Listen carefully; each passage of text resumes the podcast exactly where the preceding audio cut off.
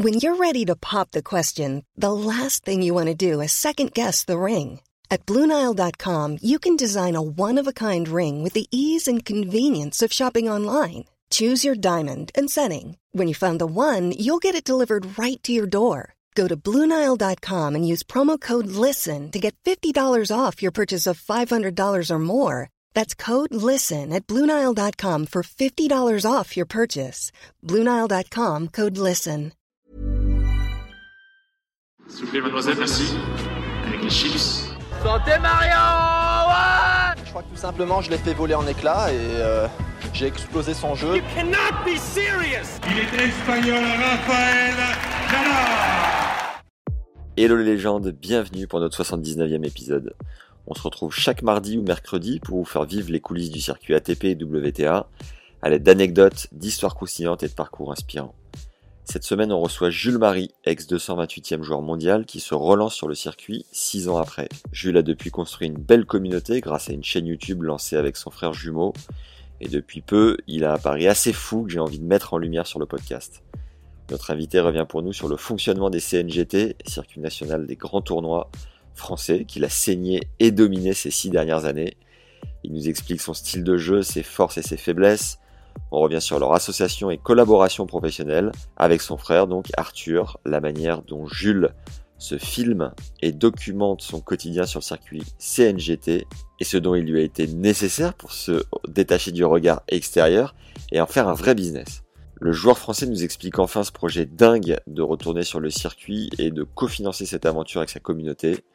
Profitez les légendes, vous allez vous régaler. On termine en roue libre avec des anecdotes sympas sur Roger, Joko et même le nouveau numéro 1 mondial, l'ami Danil. Jules les a tous les trois côtoyés. Récupère le bonus gratuit de l'épisode. C'est le conseil coaching numéro 1 de Jules pour s'engouffrer sur le point faible de l'adversaire et rentrer progressivement dans sa tête. C'est un précieux conseil stratégique. Reçois-le en t'inscrivant à notre newsletter, qui est le premier lien en description. Et je t'enverrai également le conseil coaching numéro 1 des précédents invités du podcast. C'est cadeau. Ça me fait plaisir, c'est donc juste en dessous en description.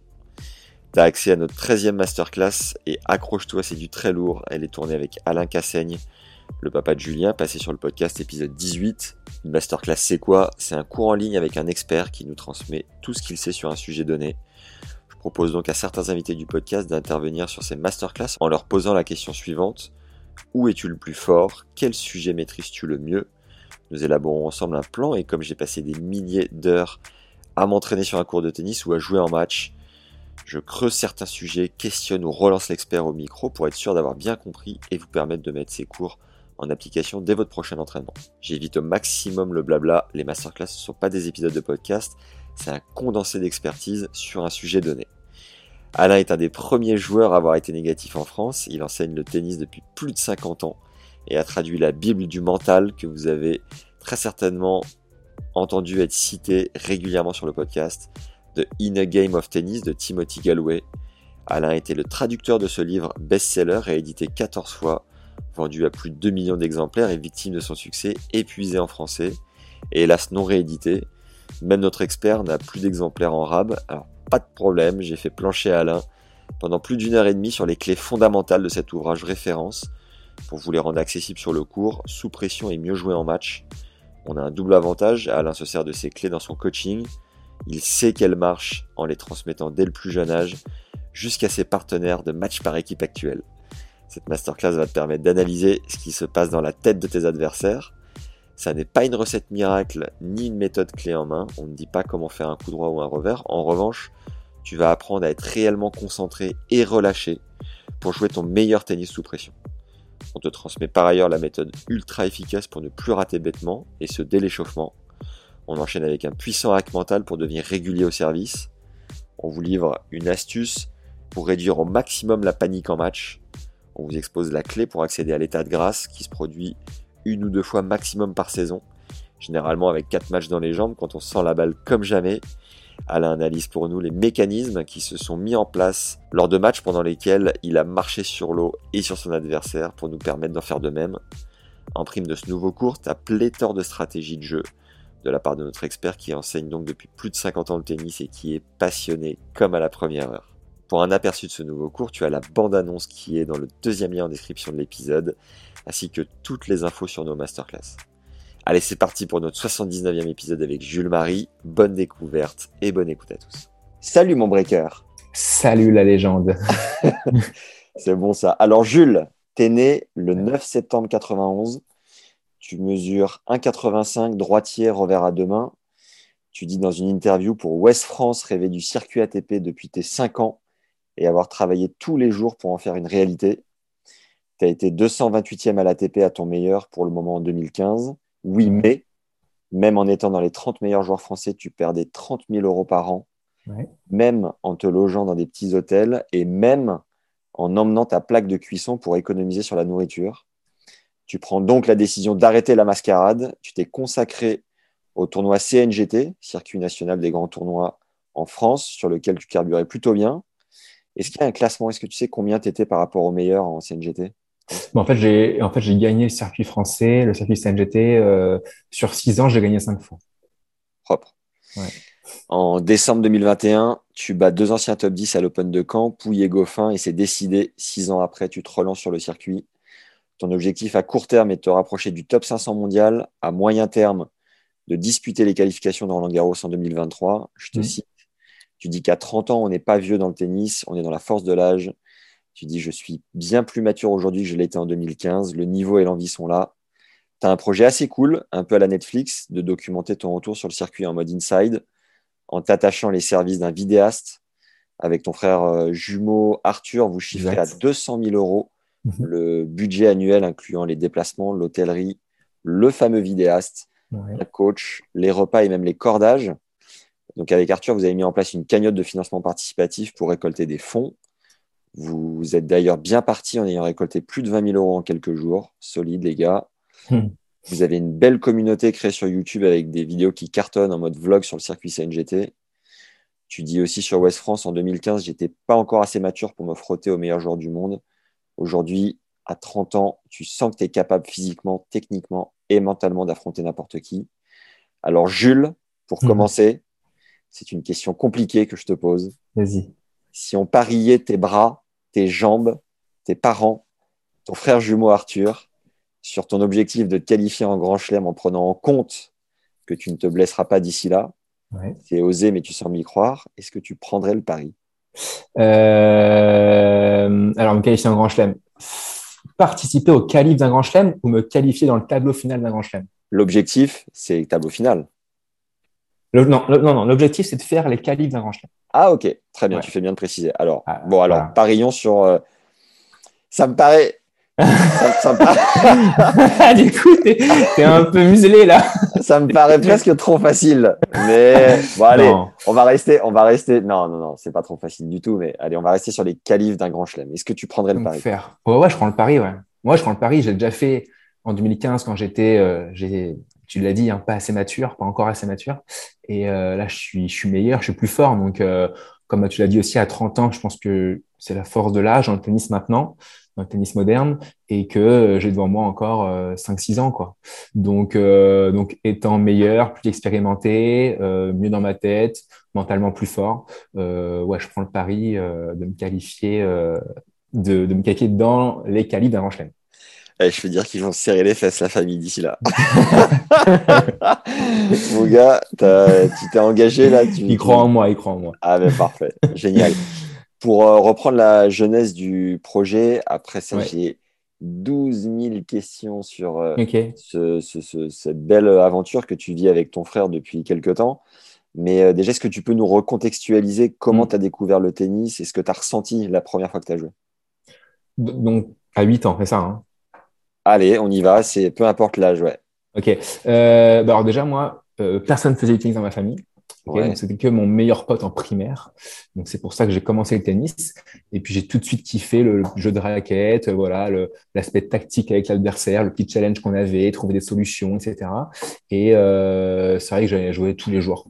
Et ça, c'était à 8 ans, parce que j'ai lu que tu avais commencé à 5 ans. Ouais, non, pas du tout. Bon, 8 ans, je commençais. Ok. Ouais, ah, mais West France, euh, ils sont, ils sont ouais. ouais. voilà. euh, ouais, dans 8 ans. Et puis, alors j'ai commencé avec Arthur. Ce qui est marrant, c'est que lui, au bout d'un an, il a arrêté. Il a fait de la gym pendant deux ans. Il a un peu craqué, artiste. Et moi, j'ai continué le tennis. Et euh, en fait, euh, j'ai commencé voilà, à être classé. En fait, je prenais tous les ans deux classements par an. Ouais. Euh, donc, euh, progression euh, sympa. Euh, j'ai jamais stagné, jamais régressé. Et par contre, j'étais pas du tout dans les meilleurs Français de mon âge. Euh, j'étais dans les, dans les 15, 20, 30 peut-être. Euh, mais voilà, je, je jouais, euh, je kiffais ça en fait. Ça me faisait plaisir. Et donc, j'ai toujours continué et toujours progressé et pris toujours deux classements euh, par an. Donc, Avant, avant de nous donner euh, l'évolution précise de ton classement, est-ce que tu peux nous dire vraiment ce que tu ressentais, si tu te sentais l'âme compétiteur, si tout de suite tu as eu des rêves ou si c'était juste un hobby? Euh, non, franchement, juste hobby au début. Juste hobby au début. Je faisais beaucoup de sports. Je faisais du judo, natation, foot, tennis, basket. Alors, pas les cinq en même temps, mais euh, voilà, sur les- des fois sur un an, j'en pouvais en faire trois, quoi. Euh, donc, euh, non, c'était plus un hobby. Et puis, en fait, en cinquième, euh, en sixième, je crois, en sixième, mon père m'a dit, écoute, euh, tu fais un sport et tu le fais à fond. Et je décidé le tennis parce que c'était le truc qui m'amusait le plus. D'accord. Et tes parents jouaient ou pas du tout? Non, pas du tout. Non. Et Arthur a lâché euh, et est revenu plus tard, non, c'est pas ça? Il est revenu deux ans après, deux ans après avoir euh, fait la gym. Euh, D'ailleurs, il est toujours pas aussi souple, mais voilà. Et il t'a rattrapé ou tu l'as toujours regardé dans le rétro? Non, ouais, non, j'ai toujours euh, gardé cet écart de deux ans en fait, hein, euh, qui, Ouais. qui avait, quoi. ouais. Et du coup, vous mettiez sur la gueule sur le terrain ou ça allait? Et alors moi, le problème, c'est que je suis parti, c'est pas un problème, mais je suis parti en cinquième en sport-études. Et, euh, et euh, donc du coup, on jouait plus ensemble. Lui m'a Ouais. rejoint en troisième une année. Et puis, eh ben, j'étais euh, mieux classé. Et puis après, en- au lycée, je suis resté en sport-études avec les meilleurs de la région. Et lui est reparti sur Caen. Donc, finalement, on n'a pas beaucoup joué ensemble. On a fait un match une fois officiel. Ouais. Euh, ça m'a fait stresser un petit peu, mais euh, j'ai réussi par gagner, mais c'était pas évident. Combien? Je crois que, il me semble qu'il avait le break au premier, genre 3-2 break, et j'ai gagné, je crois, 6-4-6, un truc comme ça. Ok. T'étais en sport-études où? Euh, J'étais au collège à Granville, Ouais. euh, et puis au lycée à Honfleur. D'accord. Voilà. Alors, est-ce que tu peux nous faire ta progression classement de non classé à 228e joueur mondial? Ouais, alors c'était non classé 15-5, euh, après deux classements par an. Donc 15-3, 15-1, 5-6, à partir de 5 classements intermédiaires à chaque fois. Donc 5, 4 intermédiaires, 3 au final, 2 intermédiaires, 1, euh, 0 inter, moins 2, moins 4 inter, moins 15. J'ai eu tout le classement. Euh, moins 30. Euh, et puis ensuite, numéro, je crois, 51, numéro, euh, numéro 51, numéro 33, numéro 29. Et puis après, voilà. Et, et au classement ATP, combien de temps t'as mis pour arriver 228? Il me semble que j'ai dû mettre euh, 4 ans. 4 ans, je crois, ouais. Parce que j'ai commencé les futurs euh, quand j'avais 20 ans, vraiment à fond. Ouais. Et tu jouais que des tchals sur la fin? Soit à la fin, je jouais que des chals. ouais. Enfin, ouais, presque que des chals, presque. À quel moment, du coup, est, est venu le temps de te dire, euh, allez, je me lance, je, je, je, je veux être professionnel, je veux en faire ma vie? À quel âge?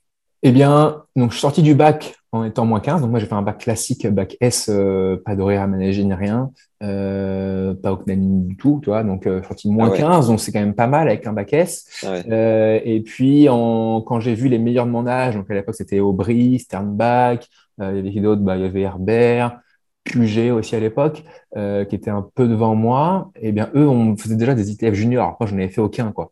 Donc, ils avaient déjà un classement ITF junior, classement ATP aussi, ils avaient commencé. Moi, j'avais pas encore commencé tout ça. Euh, par contre, j'avais gagné peut-être, euh, en étant moins 15, j'avais peut-être euh, 15 moins 30, quoi. Donc, je suis quand même assez solide moins 30, je jouais solide moins 30. Mais en fait, avec mon coach, on s'était dit, euh, je vais sur les tournois futurs que si je joue moins 30, les yeux fermés, quoi. Euh, parce qu'on s'était dit, euh, pour gagner un futur, faut jouer moins 30, quoi qu'il arrive. Euh, si j'y vais en ayant un niveau de jeu moins 4, bon, bah, je vais faire premier tour, deuxième tour, je vais perdre de l'argent, ça va durer un, deux ans, un an, deux ans, quoi. Donc voilà. Donc, euh, moins 30, quoi qu'il arrive, et après, on part en futur. Et euh, voilà, c'est comme ça que j'ai décidé de me lancer, en fait. Putain, ça paraît tellement ouf. Faut que j'arrête de dire putain, mais ça paraît tellement ouf, tu sais, quand euh, on a tous euh, nos, nos blocages à notre niveau. Tu vois, et, Complètement, ouais. Et, et, et quand tu dis j'étais moins 15, Ouais. j'avais 10 moins 30, Ouais. on a l'impression que tu les enquilles comme des perles, comme si c'était juste normal. C'est là où tu te rends Ouais, compte mais en fait, ce qui est- tous à des paliers très très Mais différents les uns complètement. des autres. Et en fait, ce qui est fou, c'est que au lycée, j'étais le plus petit de ma classe, presque. J'étais très petit, en fait. Euh, et quand je passais moins 2, je faisais 1m40, quoi. J'étais plus petit de ma génération, presque, avec euh, Takun Wang, je pense, ou Julien Aubry, peut-être. Mais j'étais encore plus petit qu'eux. Et euh, mon coach m'avait dit, bon, euh, négatif, euh, bon, euh, en gros, il, il- En gros, il m'a dit, euh, c'est pas très grave si cette année ça va être un peu plus dur, euh, c'est pas très grave si bah, tu n'arrives pas à gagner tout de suite à moins 4, euh, toi, voilà. Et en fait, je crois, troisième tournoi, je gagnais à moins 30. Clément Rex à l'époque. Et après, euh, j'ai gagné qu'une fois à moins 30 en étant moins 2, je passais moins 15 vraiment euh, tranquille, inter à moins 4. Et en étant moins 15, ouais, je me suis envoyé 15 moins 30, je pense, dans l'année. Ouais. Ouais, C'était top. Tu as joué Constantin Bello ou pas? Il est de ma ligue je l'ai joué, ouais. ouais bah, il est de mon âge déjà. Ouais. Constantin est très très bon euh, jeune, champion de France, il me semble. 13-14. Et, euh, ouais. Et donc, ouais, je l'ai joué, ouais. Je l'ai joué. Alors, en fait, alors moi, tous ces mecs-là, hein, Bello, Aubry, euh, je sais pas s'il y a eu un Puget, mais bon, euh, Takun, Wang, tous ces mecs-là, je prenais 0 et 1 ou 0 et 0 contre eux en championnat de France. Je passais pas un tour ou deux. Je prenais chaque fois 0 et 0. C'était incroyable. J'étais vraiment en dessous des meilleurs, quoi. Et comment t'expliques qu'aujourd'hui, euh, la roue se soit autant inversée? Euh, bah déjà, étant jeune, j'étais petit, donc euh, pas trop de puissance, un peu frêle. À quel moment t'as as poussé? Franchement, première terminale. Première Hyper terminale. tard, mais t'as pris des hormones, t'as fait quoi? Ah, j'ai rien pris. j'ai rien pris, mais euh, ouais, ma, moi, non. En fait, à Cartier, on est jumeaux. Ouais. Et euh, quand on avait 14 ans, euh, il me mettait une tête et demie. D'accord. Et moi, on pensait que j'avais 12 et lui 18. C'est quand même Wow. fou pour des jumeaux, 6 ans d'écart. Et euh, donc, ouais, j'étais très petit, simplement. J'ai eu une croissance à retardement. Ouais. Tardive, ouais. Et du coup, ouais, t'as as explosé euh, ce que tu allais me dire, le gap que tu as rattrapé avec ces gars-là, c'est en partie grâce au gabarit? Ouais, je pense gabarit. Et puis, c'est vrai qu'eux, ils ont pris des classements vite, rapidement. Et donc, bah, ils ont joué des adultes et c'était pas forcément évident. Donc, euh, il y en a qui ont euh, bah, peut-être euh, 2-6, 2-6 une- une année. Pendant que moi, bah, je prenais toujours des classements, en fait. Et puis, bah, après, ouais, j'ai grandi, j'ai pris un peu de muscle. Je suis pas très musclé, hein, un peu, peu de muscle.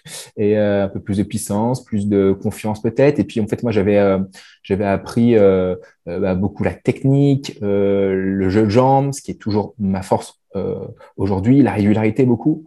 Et donc, peut-être que finalement, ça a été une force. voilà. Et ton premier point ATP, est-ce que tu peux nous le raconter Ce que tu as ressenti? Ouais, euh, en fait, moi, j'avais fait un tournoi euh, à Bagnoles de l'Orne, parce que c'est en Normandie, donc euh, j'avais une invitation, et c'est vrai que je m'étais sorti des qualifs, m'attend Gleb Sakharov dernier tour, je me rappelle. Premier tour, je joue Gilles de Souza, et en fait, moi, un point TP, pour moi, je savais pas du tout ce que, euh, ce que ça signifiait, tu vois. Et je gagnais, j'avais perdu le match, j'étais pas trop déçu, en fait. Et en fait, j'avais pas encore conscience de ce qu'était euh, un point ATP. Et euh, le premier point que je prends, c'est en Angleterre, Nottingham, il me semble, sur dur. Euh, je, voilà, je gagne, je me qualifie, je crois, et je gagne un mec euh, qui est 700, je crois, et euh, bah, j'étais ouais, très content, enfin très content, très fier, quoi. Forcément, son premier point, bah, c'est, t'en souviens toute ta vie. Après, j'avais joué Dan Evans, hein, qu'on connaît tous maintenant, et qui, qui m'a battu jusqu'à 6-4, je crois. Mais voilà, premier point ATP, c'est en Angleterre, Nottingham. Énorme. Et donc, euh, pendant 4 ans, tu écumes les futurs. Mmh. Ouais. Tu finances tes saisons avec les matchs par équipe, en- entre autres? Un rapide break pour nous filer un immense coup de main. Mets-nous un like dès maintenant si t'es sur YouTube. Ça nous aide considérablement à faire connaître notre travail. 5 étoiles si t'es sur Apple Podcast ou Spotify. Et un avis sympa, ça fait vraiment chaud au cœur. Récupère le bonus gratuit de l'épisode, c'est le conseil stratégique numéro 1 de Jules pour s'engouffrer sur le point faible de l'adversaire et rentrer progressivement dans sa tête. Reçois-le en t'inscrivant à notre newsletter et je t'enverrai également le conseil coaching numéro 1 de nos précédents invités du podcast. C'est donc le premier lien en description. Et si tu veux une version décortiquée et applicable dès ton prochain entraînement, de la Bible du mental de In a Game of Tennis de Timothy Galloway, tu as accès à notre 13e masterclass avec Alain Cassaigne qui a traduit ce best-seller et s'en sert depuis plus de 50 ans de coaching sur le terrain. C'est un cours ultra complet d'une heure et demie en 12 parties détaillées, avec en bonus des stratégies de jeu payantes à bosser à l'entraînement et des astuces claires et ludiques que j'ai testées immédiatement. Ma concentration et ma précision ont déjà pris un bon coup de boost. Foncez les yeux fermés, c'est le second lien en description. Allez, on y retourne. Match par équipe, euh, j'ai fait un crédit à la banque. Ouais, parce que les tournois français, je les faisais plus trop. Donc, match par équipe, crédit à la banque. Mes parents m'ont forcément un peu aidé. Euh, et puis, et puis, euh, puis voilà. hein. Et donc à la fin de l'année, à chaque fin d'année, tu te retrouves à moins 30 000 Ouais, ouais, ça coûte très cher. Parce qu'en fait, surtout moi, je restais pas beaucoup en France. Parce Ok. que à l'époque, il y avait tous les David Guez, Romain Jouan, euh, tous ces mecs-là, les Millau, euh, en futur en France. Et ces mecs-là qui ont euh, 4, 5 ans plus que toi, qui sont déjà bien plus expérimentés, t'as beau bien jouer, tu les joues, bon, tu, tu perds quand même, quoi, au final, quoi. Et donc, je me suis dit, pour choper des points rapidement tout de suite, c'est dur de jouer en France. Euh, D'ailleurs, il y a beaucoup de joueurs français qui sont restés en France et qui n'ont pas percé rapidement parce qu'il y avait ces mecs-là. Quoi. Euh, et donc, moi, je suis allé en Iran, je suis allé euh, en Sibérie, je suis allé en Turquie souvent, et donc ça coûte très cher. Euh, et c'est pour ça que ça me coûtait cher aussi. Mais j'ai pris des points rapidement. mais, ça, mais ça veut pas dire qu'au bout des 4 ans, tu étais à moins 120 000 euros quand même. Ah bah, ah bah si, parce que la dernière année, j'ai embauché mon coach à plein temps. Et comment tu as fait pour te refaire? T'as parié, euh, t'as vendu alors, terrain. Alors, alors, alors déjà, j'ai fait une canette participative déjà à l'époque, en 2015. Euh, T'avais réussi à récolter combien? 5000. En fait, c'était avant d'aller en Australie. Donc, j'allais avec mon coach aussi. Donc, tu vois, ça coûte vraiment une blinde. Euh, genre, je suis pas rentré déjà à l'Open d'Australie, à deux places près. Euh, et à, l'époque, c'était la première édition. Ils remboursaient des billets d'avion à tous les joueurs. Donc moi, j'étais venu avec mon coach. Donc du coup, bah, finalement, je suis resté trois semaines, trois semaines d'hôtel, euh, avion aller-retour euh, et pas de prize money en Australie. Donc très cher. J'ai récupéré 5000 euros, donc super. Euh, Juste, tu n'avais pas, de, pas de communauté. Euh, comment tu avais récupéré 5000 euros? Ah, bah, euh, la, famille, les potes, les gens qui me connaissaient un petit peu de camp, le réseau. Et puis, j'ai deux personnes qui m'ont financé, qui m'ont filé tous les deux 15 000 euros. Donc, ah, 30 000 personnes que je connaissais pas du tout. Des mécènes Exactement. Et en fait, via cette canette participative à l'époque, euh, ces deux personnes m'ont écrit et m'ont filé 30 000 euros. Wow, incroyable, la providence. Exactement, 30 000 euros. Alors, euh, bien sûr, contrepartie, si je devais leur filer, je crois, 17% euh, de mes gains. voilà. Et c'était un contrat sur trois ans. sauf qu'en fait, ça, c'était en janvier 2015. Et j'ai arrêté le circuit en juin 2015. Donc, contrat de trois ans rompu en, enfin, rompu en six mois. Ça, c'est euh, des, juste, c'est des entrepreneurs qui, c'est un moyen défiscalisé, c'est ça? Euh, Ouais, exactement, ouais, je pense. Et donc, contrat rompu en six mois au lieu de trois ans. Euh, moi, j'avais déjà écumé euh, bah, 24 000 euros, je crois. Bah, Salaire de mon coach, plus tous ses frais en six mois. On est allé au Brésil, on est allé à Chicago, au Gosier en Guadeloupe, en Sibérie, enfin, voilà. Et euh, du coup, bah, du coup, j'ai dû, du coup, j'ai arrêté le circuit ATP et après, j'ai dû leur rembourser. Bah, les, euh, alors, eux, ils ont joué donc 24 000 euros, ils ont joué 6 000 euros. Ils m'ont dit ça, euh, c'est cadeau, pas de souci. Par contre, on veut que tu nous rembourses 20, 20 24 000 euros, je crois. Euh, j'avais dit OK, donc j'ai fait les CNGT. Et, Qui correspondait à quoi, les remboursements? Bah, alors, euh, il m'a filé 30 000. j'avais dépensé, je crois, 26. et donc, vu qu'il y avait un contrat rompu, ils m'ont dit bah, les 4 000 ont été fait cadeau et on aimerait que tu nous rembourses les 20 26 000 qui restaient. Quoi. Bon. Ok. voilà, donc après, la, dure, la dure réalité économique du circuit. Quoi. Ouais, après, j'ai fait les CNGT et je le remboursais bah, 1000 euros tous les mois. Donc, ça a duré 20, 25 mois. Oh, putain, ça rigole mm. pas. Mais ouais. J'ai encore dit putain. Est-ce que tu peux nous raconter euh, une, une, galère euh, pas possible que tu as vécue sur le circuit futur à l'autre bout du monde en Sibérie euh, Ouais, bah en Sibérie, ouais. Oublier ta moumoute, North ouais. En Sibérie, alors ouais, j'étais en finale d'un futur en Turquie, un 15 000, genre je crois à 10 h le matin. Et j'avais un avion pour la Sibérie, donc pour Moscou d'abord et après la Sibérie, à, je crois 14-15 heures. Donc, il fallait pas que je tarde trop sur la finale. Et euh, du coup, ça m'a pris un peu la tête, pressé. J'ai perdu le match. Je me douche, hop, je file vite à l'aéroport. J'arrive à Moscou avec deux heures de retard. Je loupe la correspondance pour aller en Sibérie. Mon coach venait de Paris. Il, est arrivé à Moscou aussi. On s'est rejoint. Euh, sauf que bah, vol retardé, du coup, il n'a pas pris non plus le vol. Du coup, il y a un vol par jour en Sibérie. Du coup, on a dû attendre un jour entier pour reprendre le vol pour la Sibérie, qui était à 23 heures, je crois. Et vu qu'on avait un jour de, bah, de différence, eh bien, on est arrivé en Sibérie, je crois, le mardi. Je jouais mardi à 14 euh, quoi. Donc, je suis arrivé le mardi à 6 du mat, avec un décalage horaire. Et euh, j'ai perdu mon match. Tête de série 2 de tournoi. On a joué sur plastique. Je savais pas et tout, c'est marqué hard courte. On a joué sur une Terraflex. Euh, donc, je suis pas du tout expert parce que je suis le moins bon de la Terre sur Terraflex. Euh, perdu au premier tour. Et puis ensuite, bah, voilà, on a dû repartir à Paris. Ça m'a coûté 3000 euros le, billet retour à deux. Quoi. Wow. Mm. est-ce que tu as. Solide. Est-ce que ça a été euh, la petite mort intérieure dont on peut parler en prenant la décision d'arrêter le, circuit pour euh, te consacrer au CNGT ou finalement pas tant que ça? Cette histoire-là? Non, non, non. Tu sais, quand, on, quand on parle de retraite de sportif de haut niveau, il y a ce syndrome de petite mort intérieure. Est-ce que tu as ressenti ça en arrêtant euh, le circuit ATP pour te consacrer au SNGT mmh, Non, non, non, j'ai pas ressenti ça, non. Non, non, je me suis dit, euh, euh, voilà, euh, tu joues bien, tu as un bon niveau de jeu, il faut juste rentabiliser les efforts que tu as fait durant 15 ans, quoi.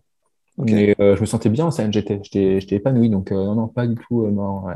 É- énorme différence de niveau d'emblée ou qu'est-ce que tu as En CNGT? Ouais, Non, non, franchement, ça fait très très bien parce que euh, il y avait en fait tous les gars euh, qui faisaient les futurs, les tchals et les grands chelems euh, qui sont partis faire CNDT. Moi, en fait, je suis arrivé, il y avait Aubry, qui a été 230 mondial, il y avait Wana qui a été 80, il y avait Jouan qui a été 200, qui a joué Rodic, euh, il y avait euh, après il y a eu Sidorenko, après il y a eu Texera, euh, après il y a eu qui qui j'ai joué, euh, après il y a eu Rémi Boutier, euh, enfin voilà, c'était non, c'était un, enfin c'était vraiment très très dur.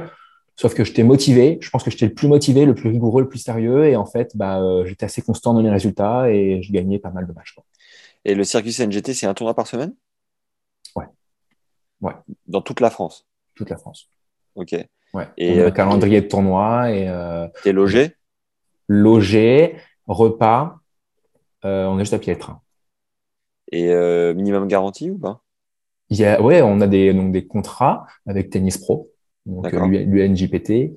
Euh, voilà, en gros, un petit barème, c'est, euh, alors c'est un peu baissé maintenant parce que les, les clubs ont moins de budget, euh, mais en gros, quand tu es promo, donc quand tu es top 60 français, tu as un contrat de, on va dire, en moyenne 300 euros. Pour quoi qu'il, tu te pointes, c'est dans ta ça. poche. Exactement. Et au vainqueur, c'est 1002, hein, c'est ça? Non, ça dépend. C'est minimum 1000, on va dire, minimum 1000. Ouais. Euh, il y a beaucoup de tournois à 1000 euros le vainqueur. Et euh, il y en a un à euh, 4000 euros le vainqueur, c'est à Pralou. C'est le seul. Euh, sinon, tu en as à 1500 euros le vainqueur. Euh, 2000, on a 2, 3. Voilà. Mais, Là- euh, Là où un futur, c'est 1002 au vainqueur, si je me trompe. ouais, bah, à l'époque, en 10 000, c'était 1002, je crois. Ouais. Sauf que tu avais peut-être 800 euros de frais, 1000, 1000 euros de frais. Oh, la vache, comme ça change la donne. euh. T'as dû tellement souffler d'un coup. Ah bah ouais, Et le premier tournoi que j'ai gagné, le premier CNT que j'ai gagné, c'était à Belfort, deux étoiles, euh, 1700 balles. Deux étoiles, c'est- c'est-à-dire? En fait, tu as des catégories de CNGT. Une étoile, Ouais. Donc c'est 1000 euros la gagne. Deux étoiles, ça doit être entre 1004 et 1008 la gagne. Et trois étoiles, c'est les plus gros, où il y a le plus grosse dotation, entre, je crois, 2000 et bah, l'infini. 4000, je crois, pour le, pour le, pour le plus gros euh, euro la gagne. Ah, Donc, moi, j'avais fait euh, voilà, Belfort, deux étoiles. J'ai battu Alexandre Renard en finale, 1700 balles. Que je rembourse 1000 aux deux mecs qui m'avaient prêté de l'argent. Donc, j'ai gagné 700 balles, j'étais content.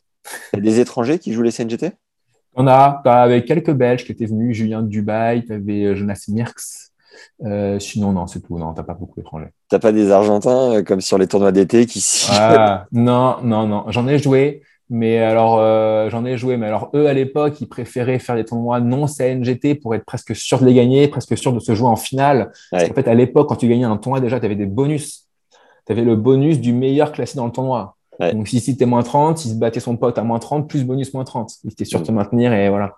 Euh, Mm. Mais non, non, mais en CNGT, le niveau est quand même un peu plus fort que moins 30, donc euh, ils viennent pas. Est-ce que tu aurais une anecdote sympa euh, à En partager CNGT? sur les CNGT ouais? Ah, c'est une bonne question. Pas vraiment d'anecdote, mais euh, c'est vrai que tu joues énormément euh, de fois les mêmes joueurs. Moi, euh, alors, mes premières années, j'ai joué beaucoup de fois Julien Aubric. J'ai dû le jouer euh, en une année, je crois, euh, 10, 11, 12 fois. Ouais, quand même. Vincent Stouff aussi, on s'était joué, je crois, 9 fois. Rémi Boutier, 11 fois. Donc, en fait, on joue, euh, on joue tout le temps les mêmes joueurs. C'est Ouais. pas une anecdote, mais c'est voilà, c'est pour que les gens euh, Et t'es, se disent- t'es vanné euh, de retomber sur le même? C'est, c'est équilibré au niveau du ratio? Comment ça Alors, se passe? euh, alors non, avec les mecs avec, avec lesquels j'ai j'ai plus joué, alors Julien Aubry, non, c'était pas équilibré, je, je gagnais euh, presque tout le temps. Euh, au début, c'était kiff-kiff, et en fait, à partir du quatrième match, euh, on s'est joué encore 20 fois, j'ai gagné pris l'ascendant. tout le temps. Ouais. Vincent aussi, il a dû me gagner une ou deux fois, mais je l'ai gagné peut-être euh, dix fois. Et après, avec Rémi, c'était plus dur. euh, euh, c'était plus dur. Il, a, il, il y a la saison où il a fait à 100%, là, il a gagné six fois, j'ai gagné cinq fois. Et euh, Julien Aubry, typiquement, j'ai déjà joué aussi. C'était quoi la faille? Faille mentale. Je, ren- je rentrais dans sa tête. D'ailleurs, faut que je lui dise de regarder, de regarder ce, ce podcast. faille mentale, je rentrais un peu dans sa tête, je faisais vraiment zéro faute, euh, je lâchais rien, il pouvait un peu s'énerver. Euh, et puis en fait, au fur et à mesure, je le battais, je le battais, je le battais. Il y a une fois, il a eu quatre balles de match, j'ai gagné. Une autre fois, il a eu encore trois balles de match, j'ai gagné. Après, il pouvait plus mentalement. euh, tactiquement, t'avais un schéma quand même ou pas? C'était euh, jouer assez haut sur son revers. Déjà, je faisais des, des kicks sur son revers. Ouais. Revers et main, c'est un peu plus dur en haut là. Ouais. Euh, et puis, euh, je savais que les premiers jeux étaient importants parce qu'il l'agressait beaucoup, beaucoup, beaucoup. Et je savais qu'il pouvait me breaker rapidement, mais si je tenais, euh, je pouvais repasser. Le jeu, c'était vraiment faire zéro faute, tenir, essayer peut-être de ouvrir le jeu côté coup droit pour s'ouvrir son revers côté un peu plus faible, on va dire, même si c'est pas trop un coup faible, mais voilà, voilà. Pas évident, tactique, on va dire une tactique précise. euh, c'était plutôt une tactique euh, mentale, on va dire, euh, de régularité, tenir bon, tenir bon. Et je savais qu'à un moment, en fait, il allait sur un jeu un peu faillir, en fait. Ok. Voilà. Et il devient quoi, Julien? Alors là, il, a arrêté de jouer en compète. Euh, il donne des cours où il est. C'était à Albert, voilà.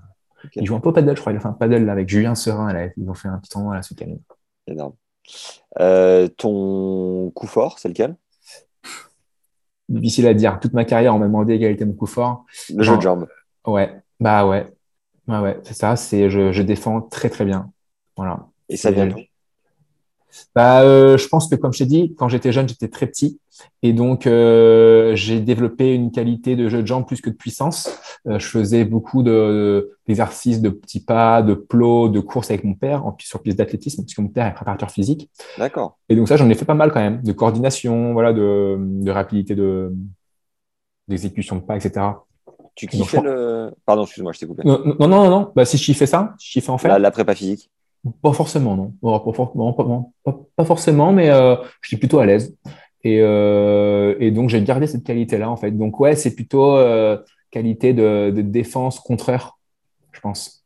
Passing aussi, j'aime beaucoup faire des passings, quoi. Et tu, tu faisais combien de d'entraînement semaine avec ton père De prépa physique? Moi, alors, pas beaucoup, parce que finalement, je suis parti en sport-études. Ouais. Donc, du coup, bah, en semaine, je le voyais plus. Donc, euh, peut-être que le week-end, on, on en faisait une, tu vois, mais, euh, mais, mais ça, c'est quand, je te parle ça, c'est quand j'avais euh, même euh, 5, 6, 7 ans, on allait déjà. Hein. Et il t'en faisait chier vraiment? Non, non, là, c'était plus, c'est pas un truc cardio, parce que tu fais pas de cardio à 5 ans, mais c'était plus l'exercice de coordination, motricité, tu vois, euh, psychomotricité à cet âge-là, avec des plots, voilà. C'est plus ça, rapidité de jeu de jambes, mais euh, il n'y avait pas de cardio, quoi. Donc, euh, non, j'en chiais pas, quoi. Et ta maman faisait quoi? Euh, elle faisait pas de sport, elle faisait pas de sport, mais elle a fait le tennis là. Elle est 32 là, hein, elle s'y est mis, c'est parti, elle va tout péter. Objectif top 100. J'ai top 100, top 100 de la, du département. Allez là, de, de son impasse. Mais ça, elle a gagné le premier TMC, elle a la coupe dans l'étoile, est incroyable.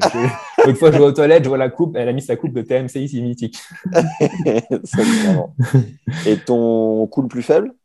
Mon couple la volée, oh là là, pff, catastrophe. Encore aujourd'hui? Il y a des fois, je loupe des trucs à la volée, mais tu te dis, c'est pas possible, il a, il a zéro compétence à la volée, quoi, ce gars. Et des fois, je suis sur des volets incroyables. Donc, euh, mais il y a une période de ma vie où, ouais, où je montais jamais au filet. J'étais sûr de perdre de points. Sûr. Je partais deux secondes avant, euh, à gauche ou à droite, pour essayer d'avoir le truc, alors que le mec avait même pas euh, arqué son geste. Du coup, j'ouvrais le cours complètement. J'étais, dès que je montais au filet, c'est comme si j'avais j'avais des œillères, en fait. J'étais, euh, voilà, je me perdais complet. Donc, voler horrible. Euh, de mieux en mieux, attention. Mais euh, ouais, à l'époque, là, c'était une catastrophe. Quoi. En double, mais je jouais vraiment. euh, je, enfin, je, je jouais pas négatif quoi, en, en double. Je, je jouais avec un mec qui était moins 2. Je jouais avec un mec qui était moins 2 contre deux mecs euh, 4-6. Vous pouvez pas gagner. C'est pas possible. C'est à cause de moi le truc. C'était fou. Et euh, le coup que tu as le plus fait évoluer? Ah, c'est dur. Oh, Peut-être service. Hein. Peut-être Ouais. service quand même. Ouais. C'est un, un des coups avec lequel tu as le plus de points gratuits? Non, justement, mais je n'en avais tellement pas avant que là j'en ai un petit peu. Donc du coup, euh, c'est euh, euh, évolution quand même. Euh, et puis confiance, etc. Mais euh, et aussi j'ai été blessé pendant quatre ans à l'épaule en 2015 quand j'ai arrêté. Du coup, pendant quatre ans en fait, quand j'ai fait le CNGT, je faisais que du kick. Ah Et en fait, les, les mecs que j'ai joués, donc je gagnais beaucoup beaucoup de matchs, mais en faisant que du kick. C'était incroyable. Du coup, j'ai j'ai euh, sur le côté avantage, je me, suis- je me mettais presque ligne de couloir pour faire des kicks, pour faire pour faire chier les mecs en fait. Ouais. Et après, euh, ça m'ouvrait complètement le cours en fait. Et voilà, je me suis trouvé du coup des petits, euh, des petites situations tactiques intéressantes. Je créais un peu plus de jeux, etc. Quoi. Et euh, quand ça allait mieux, j'ai commencé à envoyer un petit peu. Et alors oui, sur un service, je peux servir à 200, euh, mais en moyenne, je pense que je sers à 160, 165. 170. Qu'est-ce qui t'a permis de venir à bout de cette blessure à l'épaule? Parce que 4 ans, c'est énorme, 4 ans de kick. Ouais, c'est énorme. Quoi, Bah, la euh, tronche à un moment donné? Non, j'ai fait de la kiné, j'ai fait deux infiltrations, ça n'a pas forcément fonctionné. Et puis, euh, et puis c'est vrai que je jouais le week-end, en semaine, je me reposais, je reposais l'épaule, je jouais pas beaucoup. Et donc peut-être qu'avec euh, ouais, du repos, etc. Mais ça a pris beaucoup, beaucoup de temps. ouais. Tu sens que tu as continué à beaucoup progresser grâce au CNGT Ouais. Bah ouais, en fait, j'ai acquis vraiment beaucoup de confiance. Euh, il y a eu des gros tournois français hors CNGT, comme à Rouen ou à Caen, où vraiment j'ai pu me frotter à des joueurs bah, euh, comme euh, enfin, top 100, en fait, top 50, top 30 même. Et en fait, je me suis frotté à ces joueurs-là. J'arrivais, j'avais euh, 70 victoires, euh, 15 défaites. Et en fait, euh, voilà, j'y allais un peu euh, comme ça pour voir. Et je crois que le premier que j'ai joué, c'était peut-être Pablo Andourar à l'Open de Caen, 50 mondial. Mm. Et en fait, euh, bon, bah, moi, euh, euh, bah, 50 mondial, t'en as jamais joué, tu te dis, bon, bah, ça, ça va être compliqué, quoi. Et en fait, tu perds premier 7-6. Et tu te dis, bah, en fait, c'est pas, enfin, ça t'a porté, quoi. Tu gagnes deuxième 6-4, après, t'es mort physiquement, tu prends 6-1. Mm. Et, euh, en fait, ce mec-là, tu le rejoins un an après, donc à Rouen, et tu le, bah, en fait, tu le bats en 2-7, quoi. Pareil contre Robredo, euh, Caen, je perds 6-4, 6-3, je me dis, mais merde, euh, franchement, aujourd'hui, je pense que j'aurais pu gagner. En fait, tu le rejoues pareil, je l'ai rejoué à Rouen un an après, j'ai gagné 6-4, 6-3. Trop bien. Et c'est en faisant ces matchs-là, en me rendant compte de trucs, bah, en fait, si, je, je, enfin, je peux gagner ces mecs, arrête de, chaque fois, de donner un match pour voir ce que, ce que tu peux faire, quoi. Et ça, tu dis que c'est grâce à la confiance, du coup, c'est grâce au, au niveau de- du CNGT qui était plus à ta portée? Ouais, ouais, en fait, j'ai continué de progresser en qu'en en CNGT, mine de rien, physiquement, c'est dur parce qu'on fait deux matchs par jour. Ouais. C'est sur deux jours, donc tu peux faire quatre matchs en deux jours. Ah, tu Donc, physiquement, tu progresses. Ah ouais, Ouais. physiquement, tu progresses. Euh, tu fais énormément de matchs. Moi, tous les, tous les ans, je fais 115 matchs. Wow. Euh, ouais, donc je fais un match tous les trois jours, c'est énorme. Euh, et puis, mine de rien, tu bats des, enfin, tu bats des bons mecs. Hein, euh, et, euh, et donc, voilà. Et t'as le temps de faire du foncier à côté de ça? Alors, depuis que j'ai passé le. Quand j'ai commencé à la CNGT, ouais, je m'entraînais au CNE. Après, ils ont fait un petit règlement où on pouvait, où les mecs, je crois, qui étaient top 500 ATP, enfin, hors la 500e place ATP, pouvaient plus aller au CNE s'entraîner ni physique ni tennis. Donc, du coup, bah, euh, je pouvais plus. Euh, et en fait, j'ai passé mon DE il y a trois ans. Et l'année du DE, un peu compliqué pour s'entraîner euh, parce qu'il y avait des cours à donner. Le week-end, j'étais en tournoi. Donc, du coup, je, je m'entraînais plus. Ouais. Je m'entraînais plus du tout, en fait. Plus de tennis, plus de physique, plus de muscu, plus de renforcement, plus de footing, rien du tout. Et du coup, depuis trois ans, depuis trois ans, Et kebab. non, non, non, non, surtout pas. Ça, surtout pas. Mais non, mais du coup, depuis trois ans, c'est vrai que j'ai gardé ce rythme-là, en fait. D'accord. Où euh, Match. je m'entraîne, je fais que des matchs, en fait. Je fais que des matchs. Mais est-ce que pour euh, juste que le joueur de club puisse se projeter à son niveau, Mm. euh, est-ce que ça voudrait dire que euh, pour prendre de la confiance, il faudrait faire des tournois limités à son classement, par exemple, euh, pour, euh, tu vois, accumuler euh, 15-20 victoires Admettons, tu es à 15-2, tu fais que des tournois. Je ne sais pas s'il existe des tournois limités à 15-2, je suis même pas sûr. Je crois que ça existe à 15-1. Ça ne doit pas courir les rues.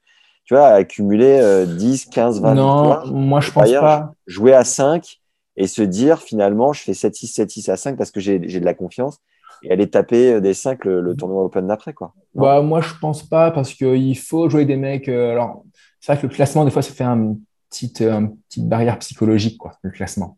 Ça, c'est horrible. Euh, parce que pareil, toi, Andourar, euh, tu le mets devant moi, je sais pas que c'est Andourar, je sais pas qui est 50e mondial. Bah, parce que je gagne la première fois, en fait. Mm. Et donc, en fait, il faudrait, je pense que surtout les jeunes qui vont regarder le podcast, euh, arrêtent un petit peu de regarder les classements. Il faut juste se dire que le mec en face, il a deux bras, deux jambes, un cerveau, il faut être plus intelligent que lui, tu vois. Et euh, je pense qu'il, mais, si, je pense qu'il faut jouer des mecs euh, bah, sur le tableau. De toute façon, quand tu passes un, un tour, tu sais que le deuxième tour, c'est un mec qui est plus fort, Mm. forcément mieux classé, donc tu le sais. Mais euh, faut arrêter de se dire que le mec, il a un classement de plus, deux classements de plus, et que ça va être plus dur. Euh, toi, sur un jour lambda, tu, tu peux battre un mec, un 15-1 peut battre un 4-6, quoi. Faut être prêt au combat, faut être sacrément prêt. Quoi. Un 15-1 peut gagner un 4-6. On l'a déjà vu des, des milliers de fois, je pense. Et, Ouais. euh, Et, euh, on l'a déjà vu. On l'a déjà vu, mais pour le Ah. 4, euh, ça fait mal au cul. On Ah oui, ça, perd c'est à certain. 15 ans. Ouais, c'est certain. C'est certain. Mais euh, tu vois, moi, en étant, je crois, numéro 33, Fro- 33 Français un jour, avec plein de confiance, j'ai gagné plein, plein de, de matchs. j'ai battu, bah, j'avais battu déjà Andorra, Robredo et tout. Et ben une fois, je vais en tournoi et je perds à moins 2. Ah, mais le mec est sorti une partie énorme, non? Ça m'est arrivé une fois en 6 ans, Ouais. mais le moins 2, il y croyait à ce moment-là. Tu vois, j'ai pas très bien joué, mais euh, tu vois, là, le jour J, je joue pas très bien. Le mec qui croit, bah, il a gagné le match. Yes. Et il y a trop, et, et je pense que je joue sans moins 2 demain. Il y en a, il y en a, il y a que celui-là qui me bat parce que les autres n'y croient pas. Hmm. Et finalement, tu te dis, c'est quand même quasi que mental. quoi. Bel exemple, ça, on aime. On aime. On, on valide. Allez. À quel moment surgit le projet avec ton frère, l'association pour la chaîne YouTube qui s'appelait euh, The Court jusqu'à il n'y a pas longtemps? Ouais. et qui s'appelle maintenant Jules Marie Ouais, en fait, confinement 1, ah, euh, on, on faisait des- on donnait des cours sur Paris avec Arthur. Confinement 1, plus personne ne peut jouer au tennis. Arthur s'est dit, euh, ça a été vraiment le moteur du projet, il s'est dit comment on peut continuer de donner des cours, des leçons, des conseils aux joueurs qui vont plus jouer au tennis? Eh bien, euh, le, en ligne. Donc, on s'est dit, on va donner des conseils euh, à des joueurs en ligne. Donc, il s'est dit, challenge, une vidéo par jour pendant 30 jours sur YouTube, euh, où, je dois- où il- où lui donne des conseils. Donc, au début, c'était lui. Et puis, au fur et à mesure, le confinement 1 s'est arrêté. Je suis allé voir à Paris. On a fait tous les deux des petites vidéos. Et puis, au fur et à mesure, moi, les tournois ont repris. Et en fait, c'est lui qui s'est dit, bah, en fait, on a du contenu facile. En fait, il faut juste que tu te filmes en tournoi de tennis, simplement. Alors, juste petite pause. Ouais. Euh, quand tu donnais des cours sur Paris, tu alternais entre CNGT et, tu donnais des, des heures de cours, c'est ça? Ouais, le week-end, j'étais en CNGT. D'accord. La semaine, j'avais euh, un contrat à Montrouge, au CAM, où je donnais 12 heures. Ok. Et puis, euh, quand j'avais des fois 5 heures de disponible, par exemple, bah, je donnais des cours sur Paris. Voilà. En Ça, avec ouais. The Court. La- D'accord. Et j'avais une autre question. Ça veut dire qu'en CNGT, tu rentres en huitième ou quart à chaque fois? Ouais, huitième ou quart à chaque fois. Jules, euh, Jules, Arthur avait pas commencé les formations en ligne avant le premier confinement? Euh, Non? C'est possible. Ouais. C'est possible. Bon, Enfin bref, ça a vraiment euh, vu le jour après, quoi. Ouais, ouais, ouais, complètement. D'accord, donc là, il te soumet l'idée, on a du contenu facile à créer. Ouais, ouais, exactement. Comment, comment tu reçois le truc et qu'est-ce que. Bah, au début, euh, alors au début, euh, je me dis, bah, écoute, ouais, je vais faire ça. Ça va demander un peu de logistique parce qu'il va falloir penser à se prendre en caméra tout le temps pour dire ce que tu fais, dire ce que tu manges, dire ce que tu fais entre deux matchs, dire ce que tu fais avant de te coucher pour récupérer. Il va falloir le, le Thibaut InShape euh, du circuit CNGT. le Thibaut InShape. Et, euh, et donc, euh, et donc voilà. Donc, euh, premier vlog, je crois que c'était à Amiens, je crois. Oh, non, Alors, pas- à- à- et donc toi, d'emblée, tu dis euh, feu, on y va, ça te fait pas chier? non, non, non, ça me fait pas chier, hein. Non, non. Incroyable, parce que. Ouais, peux être un peu dans ta routine et tout, et pas avoir ouais, envie. ouais. Ouais. avec ça, c'est quand même euh, ouvert d'esprit de- d'accepter, quoi. Ouais, mais euh, je crois que la chaîne YouTube, euh, alors on n'avait pas beaucoup d'abonnés, mais je crois que c'était assez régulier, ça montait un petit peu. On- voilà, on voulait faire, on avait, on- enfin, lui il avait comme projet de faire monter le truc. euh, moi, je croyais en ce qu'il pensait et donc euh, je voulais aussi l'aider. Euh, si ça pouvait l'aider, bah oui, tu vois. Je vais pas dire, enfin ouais, je ne pouvais pas dire non. Et bon, après, ça- si au bout de deux mois ça me plaît pas, bon bah je dis stop et voilà. hein, mais euh, voilà, essa- au moins essayer quoi. Donc tu fais quoi? T'achètes une caméra, c'est ça? Non, achète un micro. Euh, J'achète un micro, un micro filaire là, mon iPhone et au début en fait je filme pas les matchs. Euh, je me filme juste comme ça, je dis qu'ils jouent, je- les débriefings, etc. Mais en fait les gens ont été frustrés rapidement parce qu'en fait ils voyaient pas les points des matchs. Ouais. Et donc on s'est dit bon bah allez on va acheter une GoPro. Ok. Ok, donc après je voilà exactement donc après j'ai installé ma GoPro sur le sur le cours. Avec Sauf un que- trépied? Exactement, un trépied que j'accrochais sur les bâches, donc un petit trépied. Hein, D'accord. Et sauf que là, problème, bah, plus de batterie au bout d'une heure et quart, la GoPro. Donc là, il a fallu trouver une solution. Donc on a acheté une deuxième GoPro. Ah, pas une deuxième batterie? non, pas une deuxième batterie parce que le truc, c'est qu'en match, euh, je me voyais pas trop en, euh, enlever la batterie, la changer le truc euh, devant l'arbitre, devant le jeu, etc. quoi. Vous avez tout le temps des arbitres en CNGT Ouais. D'accord. Euh, donc voilà, donc deuxième GoPro. Et, euh, et juste les, les, les premiers joueurs contre lesquels tu as joué avec la caméra, ils s'en foutaient. Ouais, ouais, je, chaque fois je demandais, euh, il n'y avait pas de souci. Et puis en fait, au fur et à mesure, ce qui était incroyable, c'est que même à moins 15, moins 30, moins 4, en fait, presque tous les joueurs maintenant me disent, bah, t'inquiète, je suis un breaker. Ça, c'est Ah, c'est fou, ça. Ouais, fou. Et ils disaient pas, euh, je veux bien la vidéo, je veux bien Si, voir si. le match. Bah, si, si, il y en a qui, après le match, m'ont envoyé euh, des mails pour avoir euh, la vidéo. Et donc, avec la deuxième GoPro, comment tu assurais le relais? J'appuyais juste sur le record. D'accord. Un clic, c'était rapide, c'était réglé. Oh, le mec à la, Ouais. à la logistique qui Ouais. il est, c'est beau. Mais ça, mais au dé- mais au début, je faisais ça avec, euh, avec le portable. C'était l'application, tu peux faire ça, et puis il y avait plein de problèmes. euh, euh, ça ne veut pas se connecter à la GoPro. Et en fait, je me suis dit, en fait, je suis bête, je vais faire ça manuellement. Et boum, un clic et c'est terminé.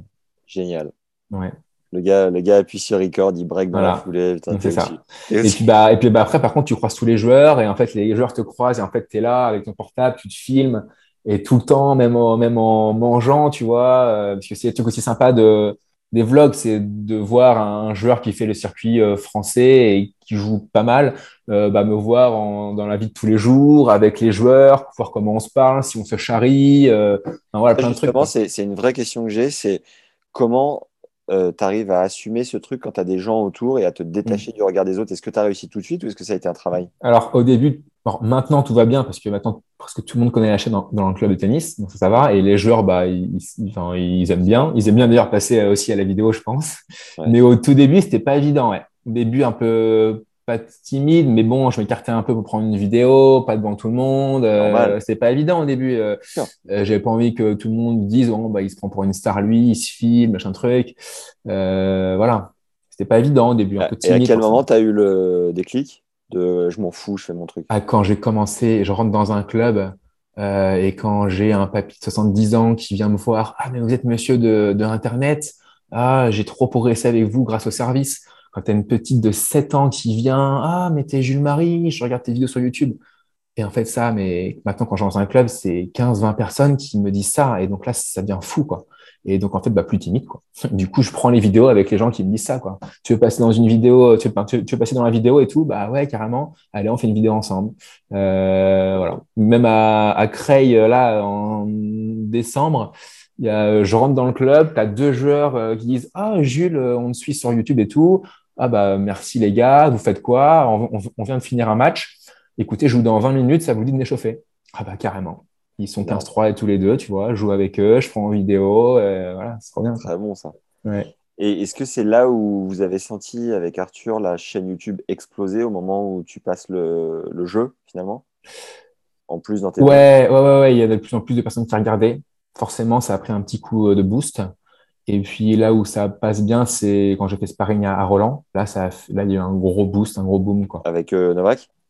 Ouais, avec Novak, euh, ouais, bien sûr, ouais. Puis j'ai fait, je pense, euh, 8, 8 vlogs et les gens ont adoré, quoi. C'est cette série-là qui a. Ouais, là, on est passé de 7005, je crois, à 12 ou 13 000 en deux, deux semaines, deux, trois semaines. Ouais, Et puis après, l'autre boost, c'était l'Open de Caen, quoi. On est passé de 19 à 25, je crois. putain, génial. Comment est-ce que tu as fait justement pour l'Open de Camp pour avoir les autorisations pour diffuser le, le jeu? Euh, bah, on a demandé simplement à Fansite. Qui s'occupait de filmer les vidéos, de filmer les matchs. Merveilleux. Il y a ce truc de. euh, tu te filmes et, euh, et c'est cool parce que ça marche, mais est-ce que tu ressentais un truc différent quand tu perds? Est-ce que tu. Est-ce que ça. Tu vois si ouais, tu documentes ton truc et tu, tu rentres dans une spirale où tu fais que perdre, toi, ouais. Ce qui est cool, c'est que tu as un niveau, un fond de jeu où tu es là.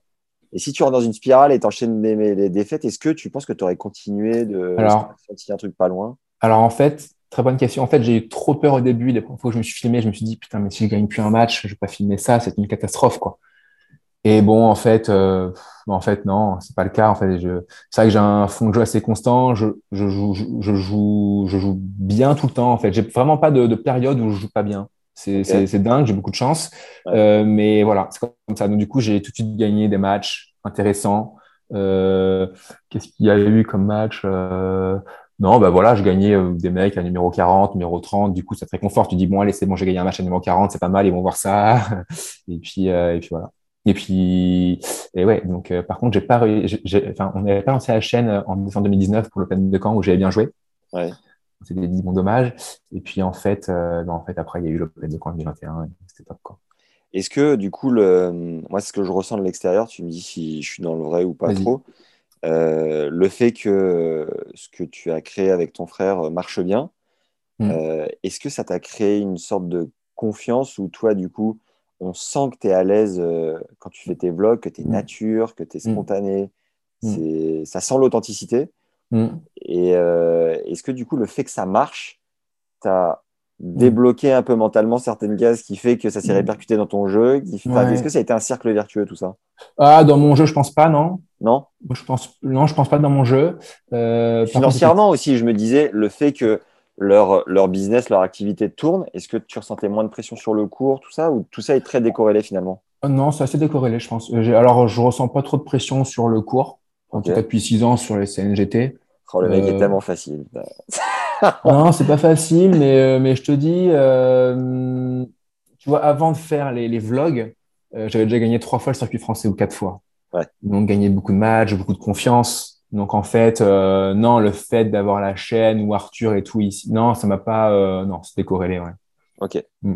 La partie euh, montage, comment rush tout- et montage, comment tu gères comment... Alors, au tout début, c'était moi qui gérais tout ça. hein. donc, euh, je mettais ça dans un, dans un lien Google Drive, un dossier Google Drive.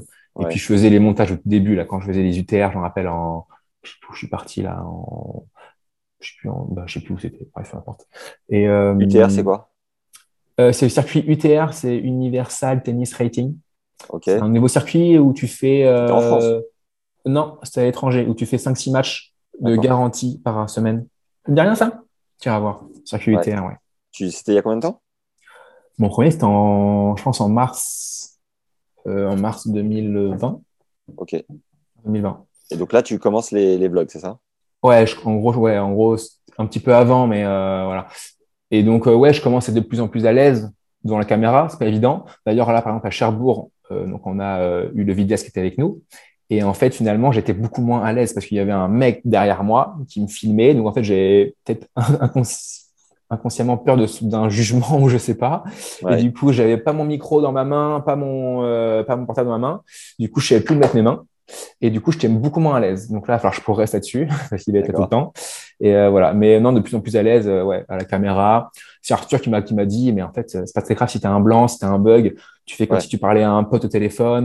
Il y a aucun problème. Si t'as un bug de, de 3 secondes, voilà. Tu fais le mec vraiment nature. euh, T'es toi-même. Il y a ce mec qui fait des vlogs euh, sur le... les sports de combat. Mhm. Et euh, il invite, c'est un format hyper long qui fait euh, 50 minutes. euh, Et le gars, mais le- mais gars prend le temps. C'est-à-dire que tu as son invité qui arrive dans sa salle de combat euh, à l'accueil et ils vont parler pendant 5 minutes. et tu as envie de lui dire, les mecs, on a... moi je suis pas trop sport de combat, c'est juste que j'ai la, la vidéo Ouais. est dans le référencement. J'ai envie de lui dire, mais montre-nous quand, tu... quand vous vous mettez sur la gueule. Et en fait, il- c'est ce que tu viens de dire, il prend le temps. Parfois il y a un blanc, parfois il réfléchit, parfois il Ouais, bafouille. Et en fait, euh, ouais. bon, après, c'est une chaîne qui a 500 000 abonnés, ça cartonne, tu vois. C'est un grand rasé? Ouais, Ouais, je vois, ouais. Ça Un, marche, un euh, très, un, un- un très costaud, là. ouais, ouais, ça Ah, marche je fort. Et pareil, tu vois, il a Life is made up of many gorgeous moments. Cherish them all, big and small, with Blue Nile. Whether it's for yourself or a loved one, Blue Nile's unrivaled selection of expertly crafted fine jewelry and statement pieces help make all your moments sparkle. Blue Nile's experts are on hand to guide you, and their diamond guarantee ensures you get the highest quality at the best price. Celebrate a life well lived in the most radiant way and save up to 30% at BlueNile.com. That's BlueNile.com. assume pleinement euh, le fait que parfois Ouais, l'approximation. Du voilà. coup, donc au début, tu faisais le montage et après, vous avez Ouais. Et votre- après, on s'est dit, euh, bah, ça prend du temps. Je suis pas du tout expert là-dedans, moi, dans le montage. J'ai appris ça au DE même, tu vois. Donc, euh, et, euh, et du coup, on a commencé à embaucher un, un monteur. Voilà. D'accord. Un Ok. jeune spécialisé là-dedans. euh, voilà. Donc tu lui envoies les rushs et. et C'est ça. Donc, j'envoie tous les rushs, je les trie, 1, 2, 3, 4, 5, 6, 7 jusqu'à 25. Euh, les vidéos des matchs, bah, par contre, c'est moi qui regarde les matchs. Donc, Ouais. je regarde les matchs, je me refais le match et euh, c'est moi qui dis tel, enfin, tu mets tel point, quoi. À 1 minute 30, tu prends tel point, tu prends le point à 2h30, à 2h08, à 2h12. Ah voilà. ouais, tu te refais le match. Et du coup, ça te, le match. ça, ça te permet de voir un peu tes erreurs et tout? Ça te fait progresser ou pas? Non, ça, je pense pas. Je pense pas. T'es Ouais. t'es au-dessus de tout ça, de manière. non, non, mais euh, non, mais en fait, euh, ouais, en fait, je me suis, enfin, je, je me suis tellement vu jouer en fait, D'accord. en vrai. Et ok, parce que le fait, ouais, le fait que tu revois tout le match, ça vaut vraiment le coup de payer quelqu'un. Comme tu refais tout ce taf-là, tu pourrais pas juste sélectionner le. Non, mais alors après, lui, il fait un- vraiment un travail de montage, euh, tu sais, euh, des zooms, des, euh, des, des zooms, des dézooms, des cuts. Il rajoute des bandeaux que je sais pas faire. enfin, scores et tout ça, ouais. Ouais, il- voilà, voilà, exactement. Voilà. Et euh, GoPro, surtout, je délègue et moi, comme ça, je peux faire autre chose à côté. Je peux Ouais. peut-être récupérer ou je sais pas. Mais voilà, au moins, j'ai du temps un peu plus libre pour faire quelque chose d'autre qui va servir pour quelque chose. Et GoPro euh, segmente en 15 minutes, c'est ça? T'as dit quoi? Le format GoPro, c'est des segments de 15 minutes à chaque fois. Exactement, exactement. Ok. Euh, où est-ce qu'on en est, Arthur? Où allons-nous? Jules, ou à Jules? Ou Jules, pardon. la première erreur. J'en veux pas, euh, il y en a plein qui, même maintenant, t'as fait encore l'erreur. Est-ce que tu prenais vraiment plaisir à coacher dans l'entre-deux ou est-ce que c'était euh, vraiment pour le job, quoi? Bonne question, et je vais répondre franchement. Euh, donc, j'entraînais au aime. Rouge. Euh, j'ai euh, j'ai beaucoup, aimé- j'ai beaucoup appris, j'ai beaucoup aimé. Par contre, j'aimais pas trop donner des cours. Euh, non, c'était pas mon truc. Pas mon truc, surtout quand ils sont 5-6 sur le cours, euh, que c'est en balle orange ou verte, les enfants sont un peu indisciplinés, c'est un peu du loisir, ils sont pas trop en mode compète. Euh, bah, ils sont 6 sur un cours, tu peux pas vraiment prendre de tennis, c'est compliqué, il fait très froid l'hiver là, il est 0 degré, tu restes debout 3-4 heures, j'avais mal au dos, mal aux jambes, fallait que je m'assoie. Euh, non, c'était dur. Non, j'ai pas trop aimé. Euh, je préférais les cours euh, indiv, les cours particuliers. J'avais un jeune à, à 3-6, euh, enfin, il était 15 à l'époque, maintenant il est 1-6 même. Ça, je préférais, bien sûr. C'était, mieux. Je pouvais plus partager des conseils et tout. Et, les, et en plus, Montrouge, c'était à une heure de chez moi, donc c'était vraiment euh, c'était dur d'y aller, quoi. C'était long. Et les cours particuliers, par contre, avec The Course, ça, j'aimais bien, mine de rien. Alors, c'est chiant, il faut prendre le métro, etc. Mais j'aime bien parce qu'en fait, il y a vraiment des gens qui sont euh, bah, non classés, 35, 34, qui savent pas du tout jouer au tennis, ou même 15-3, et en fait, bah, euh, qui payent un cours euh, et en fait, qui veulent vraiment bah, progresser. On est en un contre un, et moi, mon objectif, c'est vraiment euh, qu'ils apprennent quelque chose euh, en une heure, quoi, qu'ils soient un peu meilleurs euh, au bout d'une heure, quoi. Donc ça, j'ai- j'aimais bien. Mais quand ils sont 5-6 sur le cours, c'est compliqué. Et ça, c'était, euh, c'était The Course, c'est une plateforme où plusieurs entraîneurs euh, numéro ou négat pouvaient donner des cours, non? C'est pas ça? Ouais, c'est ça, exactement. C'est ça, exactement. Au début, c'était Arthur. En fait, c'est Arthur qui a donné beaucoup de cours sur Paris. Ouais. Euh, et en fait, euh, moi, j'ai voulu aussi essayer. Donc, euh, j'ai essayé pendant trois mois. Euh, et puis, en fait, euh, c'était compliqué. Il fallait trouver des, des, des, bah, des élèves. Il y avait beaucoup d'annulations, des modifications. C'était dur à gérer. Du coup, j'ai dit, Arthur, bah, écoute, tu me gères tout. Euh, et puis, tu prends un pourcentage sur ce que je prends. Et puis, voilà. En fait, Arthur, lui, à la fin, il s'est dit, bon, bah, écoute, je vais faire ça avec tout le monde. Je vais recruter des, des pros et je vais prendre un pourcentage sur, euh, sur, euh, sur les, sur les, sur les, sur les coachs, quoi. Il est malin, ce Arthur. Il est fort. Il est fort, il est fort. N'empêche, vous faites une belle association, je trouve, parce que, parce que lui pourrait pas faire ce projet sans toi, j'ai l'impression, enfin pas aussi bien en tout cas, et vice-versa. Lui a l'air très bon sur la stratégie et le, Ouais.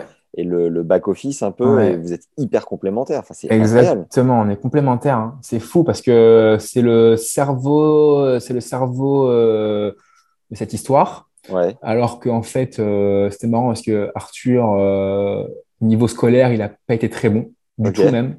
ouais. Pas bosseur, pas sérieux, redoublé deux, trois fois, enfin, Belle revanche. Ouais, Belle revanche. Et en fait, il s'est beaucoup documenté, il a beaucoup lu de livres, il a payé des formations pour apprendre comment vendre des formations en ligne. Ouais. Euh, il se renseigne tout le temps, tout le temps en fait. Euh, et puis bah moi j'avais mon tennis, donc voilà, euh, mon, mon occupation c'était de progresser au tennis. Et donc voilà, donc c'est lui un peu le, le cerveau du truc, c'est lui qui dirige, qui me dit euh, quoi dire dans les vidéos, il faut placer deux trois trucs euh, importants. Ouais. Euh, et puis c'est lui qui voilà qui a créé le site internet. Qui recrute des gens, euh, voilà. Enfin, vraiment, il, il est bon, très bon, Et vous- Com- complémentaire. Ouais. vous vous mettez sur la gueule parfois ou c'est rare? Franchement, on s'est déjà engueulé deux trois fois. Ok, Franchement, en deux jours, c'est fini. Voilà, Ça va. ça Honnête. c'est- Ça dure pas très longtemps. ouais, en même temps, comme, comme dans un couple, comme des associés, Ouais, comme, ouais. euh, comme dans la vie réelle, quoi. C'est clair. je me souviens d'une formation. Alors, on est tous les deux euh, vous, un peu positionnés. euh, Vous faites des formations, on Ouais. s'y est mis aussi, donc Ouais. euh, on peut en parler ouvertement. Il n'y a pas de, il a pas de problème en tout cas. Non. Et je me souviens d'un contenu que vous avez créé avec Paul-Henri Mathieu. Oui. Est-ce que euh, c'était cool de bosser ensemble? Est-ce que c'était impressionnant pour toi ou pas, pas tant que ça ben alors moi, avec passé? Paul Henry, alors j'ai pas tourné la formation avec lui. C'était a Arthur été, euh, euh, ouais, exactement. Non, ça a été l'associé d'Arthur. Arthur, une associée à un moment- donné, Dan, Ouais. qui a tourné la formation avec Paul Henry. Voilà, tournage en une demi-journée, deux demi-journées peut-être. Euh, mais c'était sympa, ouais. Puis, mais finalement, on s'est rendu compte que les ventes n'ont pas été aussi importantes qu'on l'aurait souhaité. D'accord. Et voilà, c'était kiff-kiff avec moi en fait. Ok. Voilà. Et c'est vrai qu'en fait, on a, on a eu des, des commentaires de, de gens qui nous disent, mais qu'est-ce qu'il va nous apprendre de plus, par exemple, tactiquement que Jules euh, Ok. Parce qu'il a été, euh, je sais plus, il a été 12e, je crois, euh, que bah, tactiquement, il connaît plus tout. Bon, voilà. Donc finalement, ça n'a pas si bien marché que ça. D'accord. Bon, c'est intéressant à, Ouais. à analyser. Et euh, il y a un aspect méga important dont tu as parlé plusieurs fois, la confiance slash le mental. Est-ce que tu as fait appel Ouais. à un préparateur? Comment tu t'es formé? Alors, Comment- comment tu gères ça Là, s'il y a un truc à mettre dans le podcast, c'est celui-là. C'est super intéressant ce que je veux dire, mais sans déconner. hein. J'ai jamais cru en la préparation mentale. Je suis allé voir un psychologue mental, un préparateur mental. J'y croyais pas. Il me faisait des trucs de respiration, parler de ma vie, de mon passé, de mes parents. Je voyais pas de lien avec quand tu es à euh, 40 A à 6-5 au troisième set. Je voyais pas de lien du tout. Et donc, euh, j'ai fait deux séances, ça m'a saoulé. Ouais. Euh, il a eu mes parents en rendez-vous, etc. Individuellement, bon, voilà. euh, bon, pas kiffé. Et par contre, en CNGT, euh, il y a eu Axel Michon qui est arrivé en CNGT aussi. Et qu'en fait, mentalement, lui, c'est un bison. Et en fait, c'est grâce à lui que je me suis complètement, mais ouvert l'esprit mentalement. Qu'est-ce que tu mets derrière le mot bison? Il croit en lui tout le temps. Euh, il croit en lui tout le temps. Il peut battre n'importe qui. Voilà. Et donc, anecdote, il y en a deux. C'est, on est à Roland Garros, on fait sparring. Il y a Corentin Moutet contre Guido Pella, qui était 25e mondial. Corentin qui était peut-être, euh, je sais pas, 100, 110. Il dit alors pronostic. Je dis, bah, honnêtement, euh, Pella, quoi. Enfin, mec est 20e mondial. euh, il me dit, mais euh, intrinsèquement, euh, je vois pas pourquoi Corentin gagnerait pas contre Pella. Il a deux bras, deux jambes. Il court plus vite que Pella. Ils servent tous les deux pas dingues. Euh, ils sont pas très puissants tous les deux. Je vois pas pourquoi Moutet perdrait contre Pella. Moutet a battu Pella. Je dis bon, ok. Tu te souviens le score? 4-7, 3-7 Ouais, je pense 3-4. Wimbledon. Encore, un, en- en- encore Moutet contre Dimitrov sur gazon. Il me dit pronostic. Je dis bah, Dimitrov, ancien top 10, euh, attaquant, euh, il est agressif, il pète la balle. euh, C'est dans le pragmatisme. de rêve. Et euh, il me dit pareil, il me dit honnêtement, sur le gazon, il faut courir très vite. Euh, Corentin, c'est un des mecs qui court le plus du circuit. Euh, il a un slice qui peut être chiant de gaucher. Euh, il a un toucher incroyable. Euh, physiquement, c'est une machine. Il me dit honnêtement, je joue Corentin, je pense qu'il va gagner. Et en fait, il perd 2-7-0, il gagne en 3, il gagne en 5-7. Putain, ça m'en fout là. ça m'en fout. Et en fait, c'est là en fait que je me suis dit putain, mais euh, en fait, ouais, en fait, tu, tu, enfin, sur un match, un jour, il peut tout se passer. Tu peux battre n'importe qui. Quoi. Tu peux battre n'importe qui. Et en quoi ça t'a ouvert les chakras sur la prépa mentale de côtoyer Axel? Bah, euh, bah ça. C'est-à-dire que, bah, en fait, euh, Open de Camp 2019, euh, je joue Grégoire Barrère, que je perdais tout le temps à l'entraînement, même, euh, enfin, 2 et 1, 2 et 2, mec injouable. Et en fait, bah, euh, alors pour le coup, là, ça m'avait pas encore titillé mentalement. J'avais pris qu'une tenue puisque j'étais sûr de perdre. Finalement, je gagnais en 2-7. Je jure, hein, de, de Paris, quand j'avais qu'une tenue, euh, ou deux, j'avais deux tenues. Je, je gagnais en 2-7. Et là, je me suis dit, putain, je repense à Moutet Pella, Moutet Dimitrov, euh, moi contre Barrère là. Je me dis, mais en fait, ce mec a raison peut-être. Et après, bon, je joue Andorra, je l'avais déjà battu, je le rebats. Je joue Père, je l'avais déjà battu, je le rebats. Et contre son gars, je l'appelle la veille au soir. Et je lui dis, euh, parce qu'Axel n'est pas trop réseaux sociaux, donc euh, je pense qu'il savait pas euh, ça. Et je lui dis, écoute, j'ai battu euh, lui, lui, lui, lui. Je joue de son gars en finale. Il me dit, c'est très simple. Si tu y vas pour faire un score serré ou pour pas perdre, tu vas prendre une branlée. Il me dit, si tu vas pour gagner, tu as peut-être des chances de gagner. Et donc, j'y vais pour gagner le match, quoi. Et euh, bon, je gagne 6-4 le premier. D'ailleurs, je m'effondre. 0 et 1, je prends. Euh, J'avais fait match par équipe le samedi, simple et double. Dimanche, Barrère, Andorra, Père, son gars. J'étais euh, cuit euh, nerveusement, en fait. Ouais. Donc, euh, je lâche complet à ce niveau-là. Mais, euh, mais, mais j'y crois pendant le match. je, je, me, je me dis tu vas gagner ce match. Et euh, bon, pas trop loin. Et puis, euh, et puis voilà. Puis après, bah, décembre 2021, euh, c'est reparti quoi. Et je joue un mec au hang bah, euh, qui sur dur peut très très bien jouer, mais je me dis euh, tu, tu vas, tu vas gagner ce match en fait. Et puis après, bah, euh, Lucas, qui est pas dans une confiance énorme, euh, qui venait faire 7-6 contre, contre Debru euh, à Bourg de Péage. Euh, J'avais vu deux trois de ses points euh, en équipe. Je me suis dit bon, bah, il joue très bien forcément, il joue très très bien, il sert bien ça. Mais je me dis t'es un mec qui est chiant à jouer. Enfin, je suis chiant à jouer. T'es en confiance, euh, tu peux battre n'importe qui quoi. Bon, j'ai gagné et après bon voilà, vous connaissez l'histoire, mais c'est une mission exceptionnelle. Euh, franchement, ouais, exceptionnelle. envie ouais. de, de, de, faire l'épisode avec lui, on l'a pas encore Ah bah franchement, tu devrais. Il est super intéressant comme mec. Je l'adore, il est énorme. Euh, quand moi je faisais, quand moi j'ai commencé le circuit ATP, je faisais STAPS en même temps. Parce que mon coach voulait pas que j'arrête les études. Euh, et puis on a beaucoup de temps libre en tournoi ATP. Et donc bah euh, voilà, je travaillais un peu, j'ai eu ma licence. Et en fait, euh, vu qu'Axel est normand à la base, on en a parlé un peu avec mon coach. Et lui, Axel disait non, euh, moi c'est projet à fond tennis, j'y crois, je suis sûr que je peux être top 100. Euh, donc j'ai pas besoin de faire des études. En fait, le mec a toujours vu des choses comme ça, quoi. Mais c'est bien. Hein. Mmh. Toujours il est monté, soi, monté combien, Max? Euh, 160, je pense. Il a passé un tour à Roland euh, contre euh, Brad, euh, je sais plus, Clan, je crois, Bradley Clan de gaucher là. Il perd contre Anderson. 160. Il a arrêté là? Il a arrêté, ouais. Maintenant, il travaille à la, à la Fédé, au CN. À la SNCF. Il, il est chino. non, au CN. CN. Axel, c'est une blague.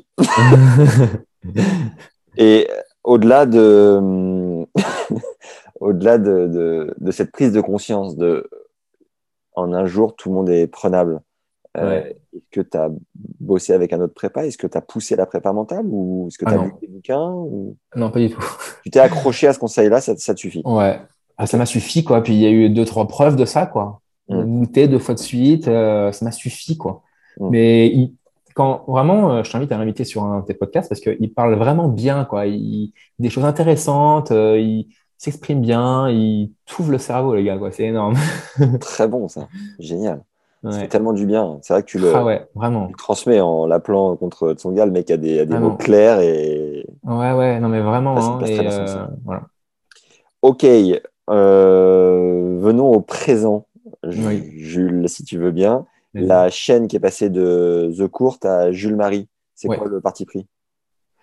Euh, bah, c'est juste que, alors, c'est passé de, ouais, donc il y avait, c'était The Court, après c'était Jules et Arthur de The Court, après c'était euh, Jules The Court et là Jules Marie, je crois, hein. Jules Marie The Court, je sais plus. Personal branding euh, pur. euh, Voilà. On ça. resserre, on C'est ça. simplifie, C'est ça. on clarifie. Voilà. Exactement. Exactement. D'accord. Comme les formations, c'est plus euh, The Court formation, c'est Jules Marie formation. D'accord. Voilà. Ok. Euh, donc tu joues euh, l'Open de Caen. J'imagine que évidemment le résultat a penché euh, dans la bascule pour retourner Mm. sur le circuit, mais tu devais y songer depuis un petit moment. Ça te, ça te travaillait depuis longtemps Non, non, pas du tout. Même pas, même pas? Alors, alors j'ai eu une rechute. Alors, en fait, j'ai- eu des rechutes régulières. Euh, déjà, quand je fais sparring à Roland en mai, euh, quand je vois bah, Roland Garros, quand je vois les Français qui jouent, ça me donne tellement envie. C'est fou. Puis, en fait, quand tu fais sparring aussi, tu joues avec des mecs qui sont 80 euh, ATP.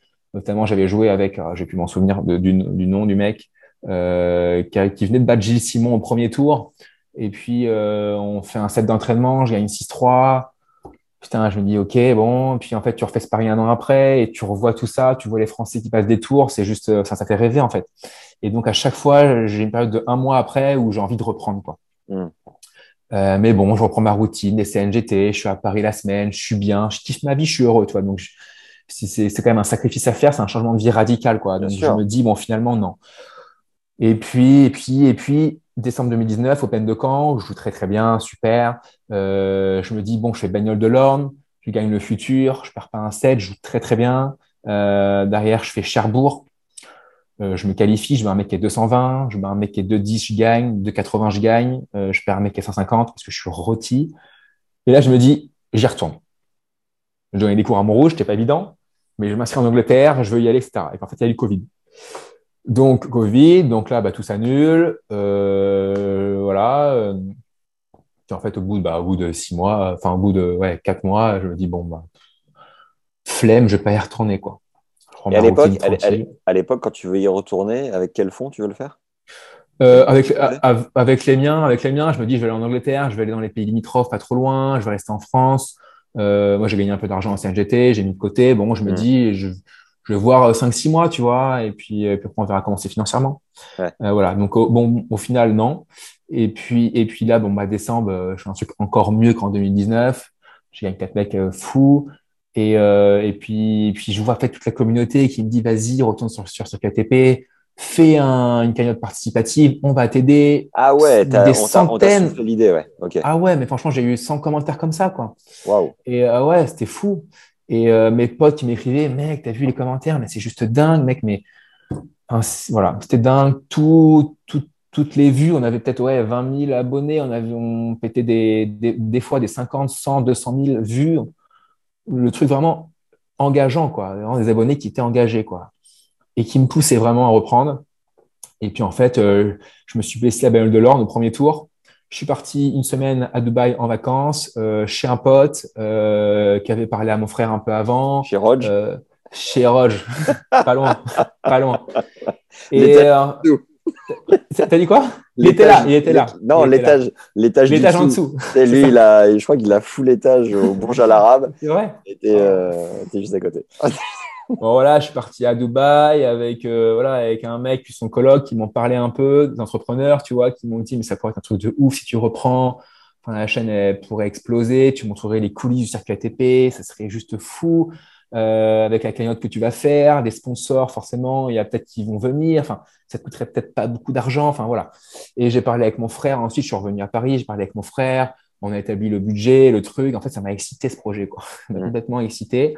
Je me dis que ça, ça serait en fait un double projet, quoi. C'est moi, euh, carrière sportive. Euh, à 30 ans, on n'est pas si vieux que ça. Euh, j'ai encore 5-6 ans à jouer à, à fond, tu vois, à 100%. Tu dis, bon, j'ai peut-être des regrets d'avoir arrêté à 25 ans. Enfin, des remords peut-être, je sais pas. Mais euh, voilà, je suis peut-être pas allé au bout du truc. Quoi. Mm. Donc pour moi, et puis, et puis mine de rien, pour le, le deuxième projet, c'est euh, la chaîne YouTube, la communauté, montrer aux gens ce que c'est que le circuit ATP, euh, leur donner des conseils, toujours leur donner des, des astuces pour être meilleur. Et puis, euh, et, et puis voilà, simplement. Allez, là, on y croit, là. Allez, C'est bon, ça. Comment tu fais pour ne pas être éreinté physiquement après tous ces matchs? Tu disais de jouer, de, de Mm. faire autant de matchs. Le, le tennis, c'est tellement Ouais. traumatisant. Ouais. Bah, euh, mine de rien, tu m'aurais dit ça il y a deux mois, je t'aurais dit, je sais pas comment je fais. Euh, là, j'ai eu deux élongations en deux, en trois tournois, donc euh, à l'adducteur. Donc c'est un peu chiant. Je me dis, est-ce que c'est les trois années, quatre années qui ont précédé où j'ai pas fait grand-chose finalement, euh, où je me suis pas renforcé, j'ai pas fait gaffe. Mais bon, de rien, pendant six ans, tu te blesses pas en faisant rien. Tu te dis, bon bah pourquoi je ferais un truc? Euh, je sais pas. Donc euh, bon. Un coup de Euh, pression? Tu t'es mis un coup de pression en plus ou quoi? Bah, il y en a qui disent ça inconsciemment. Pourtant, vraiment, je suis pas vraiment stressé à l'idée de reprendre, vraiment. Bon, mais peut-être inconsciemment, j'en sais rien. Euh, donc, bon, voilà. En tout cas, je reprends, je reprends un mode de vie euh, professionnel où je m'étire le matin, je, me renforce, je me gaine, euh, je me réentraîne. Je vais reprendre un mode de vie vraiment d'un joueur professionnel, en fait, Mm. pour devenir une machine, quoi. Et puis, pour plus me blesser et pour essayer de, voilà, de, d'enchaîner des matchs. Qu'est-ce que tu ressens quand tu nous as parlé juste avant de. On a tapé des vidéos à 30, 50, 100, 200 000 vues? Mm. Qu'est-ce que. Est-ce que à ce moment-là, c'est plus fort qu'autre chose L'ego, évidemment, euh, se- est satisfait, est caressé dans le sens du poil? Bah, c'est sûr que si on faisait un 1000 vues, 2000 vues au bout d'un an, euh, bon, ça serait un peu compliqué, quoi, tu vois, euh, toujours assumer en club, euh, ouais, j'aurais peut-être eu des, des petites moqueries, tu vois. Euh, c'est sûr que ça fait plaisir, non, ça fait plaisir. J'ai la tête sur les épaules, j'ai pas du tout pris le boulard, c'est pas grand-chose non plus. Euh, c'est du virtuel, tu vois, mais c'est vrai que fait plaisir quand tu vas dans un club de tennis, quand tu as des gens de 7 à 77 ans qui, qui t'interpellent et qui te disent, bah, euh, sur Instagram, j'ai énormément de messages. C'est un truc de fou. J'ai peut-être euh, 1000 messages non lus, malheureusement. Personnes qui me disent, ouais, je suis 15-3, je suis passé 15-1, j'ai vu ta vidéo, elle m'a trop aidé. Et j'en ai un tas. Et donc, ça fait vraiment plaisir, en fait. Et je suis content d'aider et d'apporter quelque chose, en fait, euh, dans le monde du tennis à, mon, à ma petite échelle, quoi. C'est bon ça. Est-ce que tu étais gêné au début quand on te on disait Ah, c'est toi le mec d'Internet, tout ça? Non, non, non, non, non, non, pas gêné. En vrai, ça me faisait, ça me faisait euh, sourire, plaisir. Euh, même à Paris, hein, je suis habillé en civil avec le masque et j'ai peut-être eu 20 personnes qui se montaient dans la rue, quoi. Ouais. me dire, ah, c'est Jules Marie, dans le métro, ah, mon- je suis un breaker. Enfin, ça, ça fait plaisir, quoi. Et ça montre vraiment que les gens bah, aiment bien ce qu'on fait. Donc, euh, du coup, ça, euh, voilà, ça m'engage à en refaire encore et être encore euh, plus pertinent, plus performant dans ce que je dis, etc., quoi. Le nom Breaker, il est venu d'où? Arthur Marie, hein. Arthur Marie qui m'a dit, qui m'a dit, il faut qu'on, il faut qu'on donne un nom à notre communauté pour qu'ils puissent s'identifier. Euh, donc il y a eu quoi? Il y a eu les tiebreakers, il y a eu les breakers, il y a eu deux, trois, quatre idées, je crois, et voilà, les breakers. Mais je sais pas pourquoi il s'est dit ça. je, je sais parce qu'on a, on suit un peu des mecs euh, en commun et, euh, et c'est vrai que c'est toujours cool d'avoir un nom pour, pour ta communauté. En fait. Ouais, ça, fait comme, ça, fait, ça fait une sorte de, de team. De... Ouais, exactement. Il y a un nom, c'est une tribu. Voilà, c'est ça, c'est créer une Ouais. tribu. Ouais, exactement. Puis il a aussi un, un ami qui a créé une boîte qui s'appelle Lemlist. Et Ouais. ça, dans toutes ses vidéos, il fait euh, Hello les Lemlisters. Quoi. Yes. Euh, ton sponsor que tu représentes à merveille, Technifib, Ouais. est-ce que tu peux nous en parler? Est-ce que tu as toujours été avec eux ou tu as eu d'autres contrats avant ça? Ouais, j'ai un contrat, je crois, c'était avec Wilson euh, au, au tout, enfin, au tout début, avant Wilson. Euh, Et puis en fait, je passais avec Technifib il y a, ouais, pff, voilà, j'ai 30, c'était peut-être à, peut-être à 10, 12 ans peut-être. Et, et Wilson, c'était à 12 ans. quel âge? Ouais, c'était de, de 17, de 12 à 17. peut-être, À ouais. 12 Et c'était que raquette ou tu avais des fringues? Non, non, que raquette, parce que bien sûr, Rod joue avec ça, donc il fallait absolument jouer avec Wilson. Euh, mais tu voilà. te souviens, et tu, tu te souviens à 12 piges, la première raquette euh, Wilson que tu as reçue gratuitement? Ah là, ça doit être la pro staff, quelque chose, comme Et ça. tu, tu te souviens ce que tu as ressenti? Pas du tout. Non. Ah ouais? Oh, le mec s'en bat la race. Là?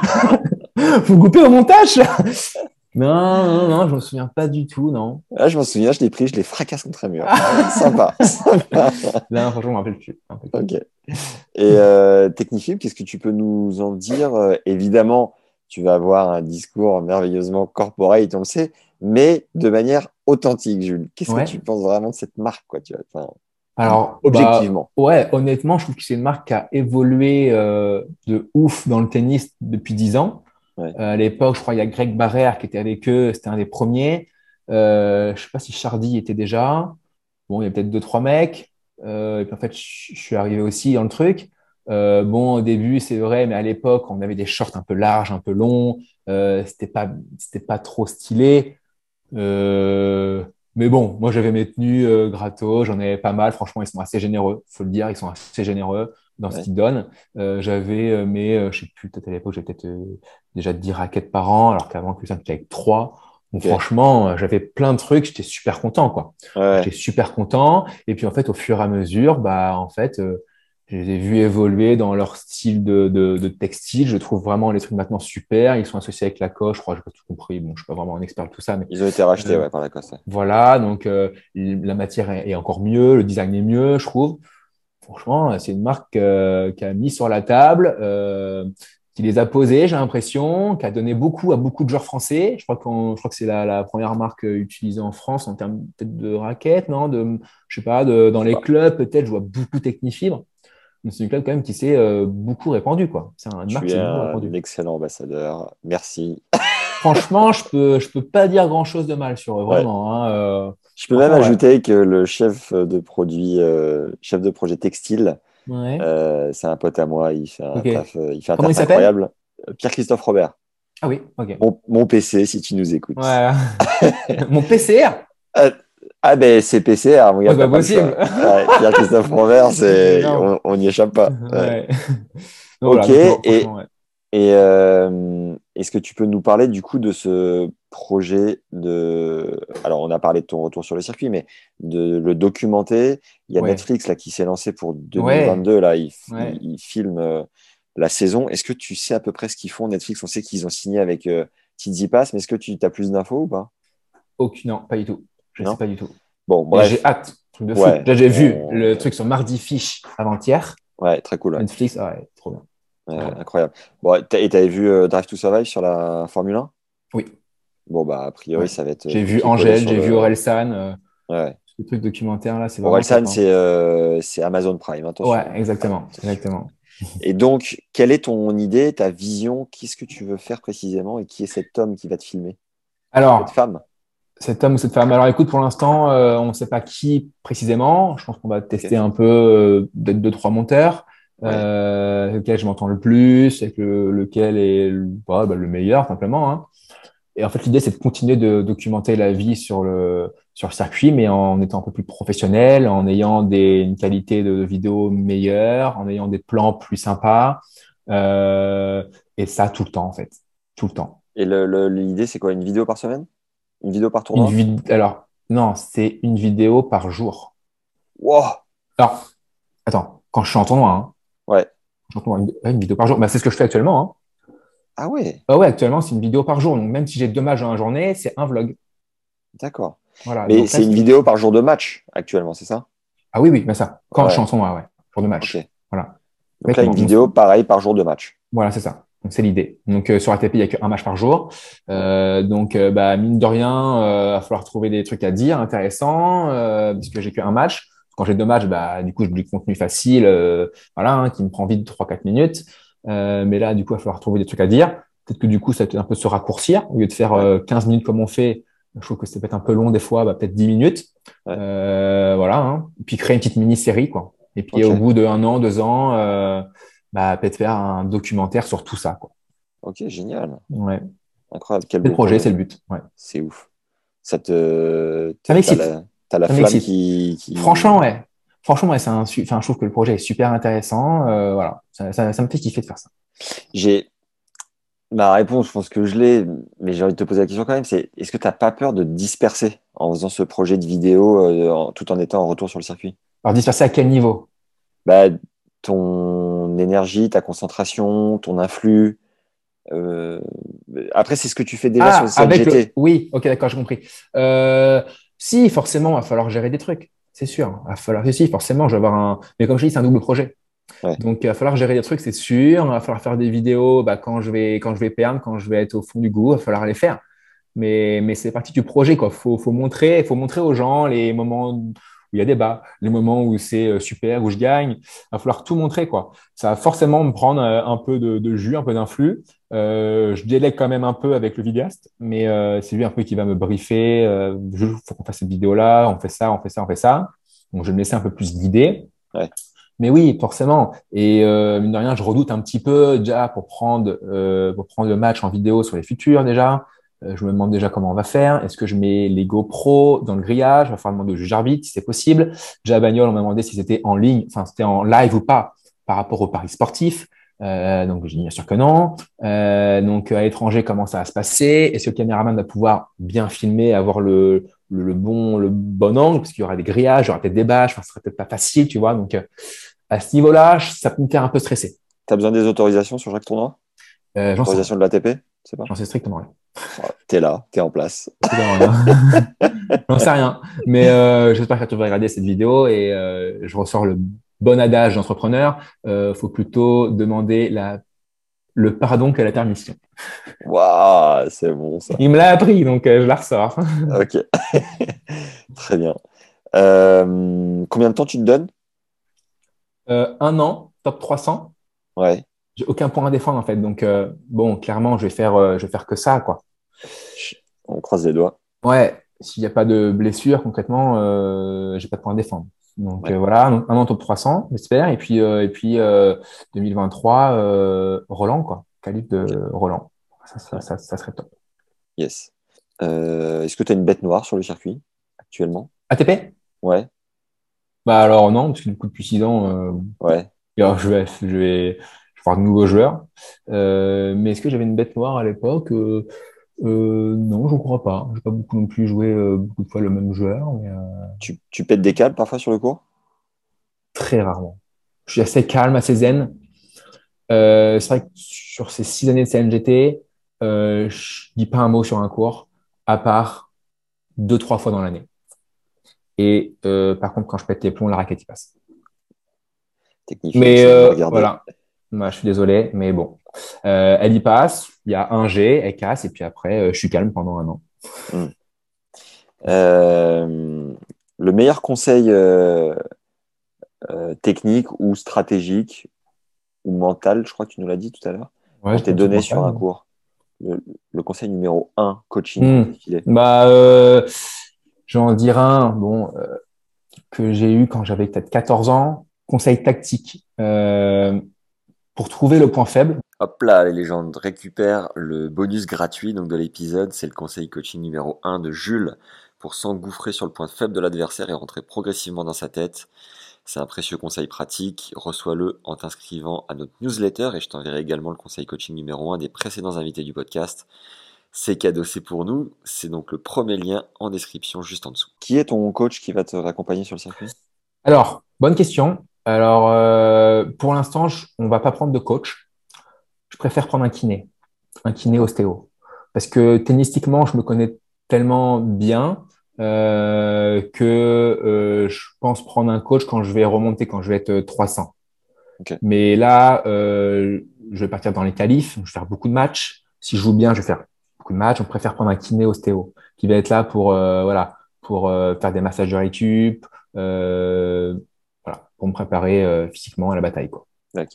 Tu me fais un peu penser à Marc Jiquel qui est arrivé euh, sur le tard sur le circuit et qui du coup avait cet avantage de fraîcheur. Est-ce que tu ressens toi aussi en revenant plus tard que tu vas bénéficier de cette fraîcheur ou pas tant que ça? Parce que tu as quand même vachement écumé de matchs euh, ces dernières Ouais. années Euh, non, je pense que j'arrive avec de la fraîcheur mentale parce que comme voilà, il y a le double projet qui est, qui m'excite. Il y a ce projet de Grand Chelem en 2023. Donc, euh, euh, et puis bah, je reviens, ouais, voilà, je ATP pendant six ans, donc je reviens sur le truc euh, par rapport à d'autres qui sont là toutes les semaines, qui, bah, finalement, quand tu fais de l'ATP, euh, tu perds beaucoup quand même. Tu perds beaucoup, tu fais moins de matchs que moi, et, euh, et mine de rien. Euh, Mine de rien, oui, je pense arriver avec plus de fraîcheur que ceux qui sont déjà sur le circuit ATP, quoi, c'est sûr. Euh, la cagnotte, vous avez dépassé l'objectif qui était de 20 000 euros. Ouais. Euh, Maintenant, c'est quoi le, le but? C'est d'aller où? Combien? Comment? Quand? Écoute, euh, clairement, hein, ça c'est évident, plus on a d'argent, plus on va pouvoir durer dans le temps avec le vidéaste, euh, payer ses frais, son salaire, les frais que ça engendre, bref. Euh, donc, clairement, si on peut arriver, il reste quoi? Il reste peut-être 20, 15, 20 jours. Si on peut arriver à plus que 25, plus que 30, plus que 40, ça serait vraiment top, quoi. Donc, euh, donc voilà. Qu'est-ce que tu ressens en voyant euh, 300 et quelques dons? C'est ouais, fou, hein. Ouais, c'est incroyable. Surtout qu'en plus, en, en 5-6 jours, on était déjà à 10 000, je crois. C'était, ouf. En fait, mais en fait, euh, il me l'avait dit, les breakers. Il m'avait dit, on va t'aider, euh, ouvre une cagnotte. Il me l'avait dit, quoi. Donc, euh, mais bon, à ce point-là, c'est fou. Il y a quand même deux personnes qui ont pris donc une contrepartie. Euh, donc, le plus, la plus grosse, c'est le, le stage à 2000 ou 2500 euros Ouais. euh, avec moi sur deux jours. C'est ouf. Donc, c'est ouf. C'est les deux personnes avec lesquelles tu as fait le- la vidéo? Non, non, non, deux autres. Deux autres, un papa pour ses deux fils et une autre personne pour, euh, pour lui ou pour son fils, je sais plus. Mais euh, Magnifique. voilà. Ouais, c'est fou. Exceptionnel. Mm, Est-ce que, est que depuis que tu as ce, cette communauté, ce projet, ces gens qui te, qui te soutiennent, quand tu te réveilles le matin, tu as un, un regain d'énergie en te disant Putain, je vis un truc incroyable. Franchement, ouais. Franchement, ouais. C'est pour ça que, pour ça que là, tous les matins, j'ai mon tapis qui est là encore. Je me lève, c'est gainage, c'est étirement. Euh, je, enfin, voilà, je, je me remets, je, rebranche mon cerveau en mode professionnel, quoi.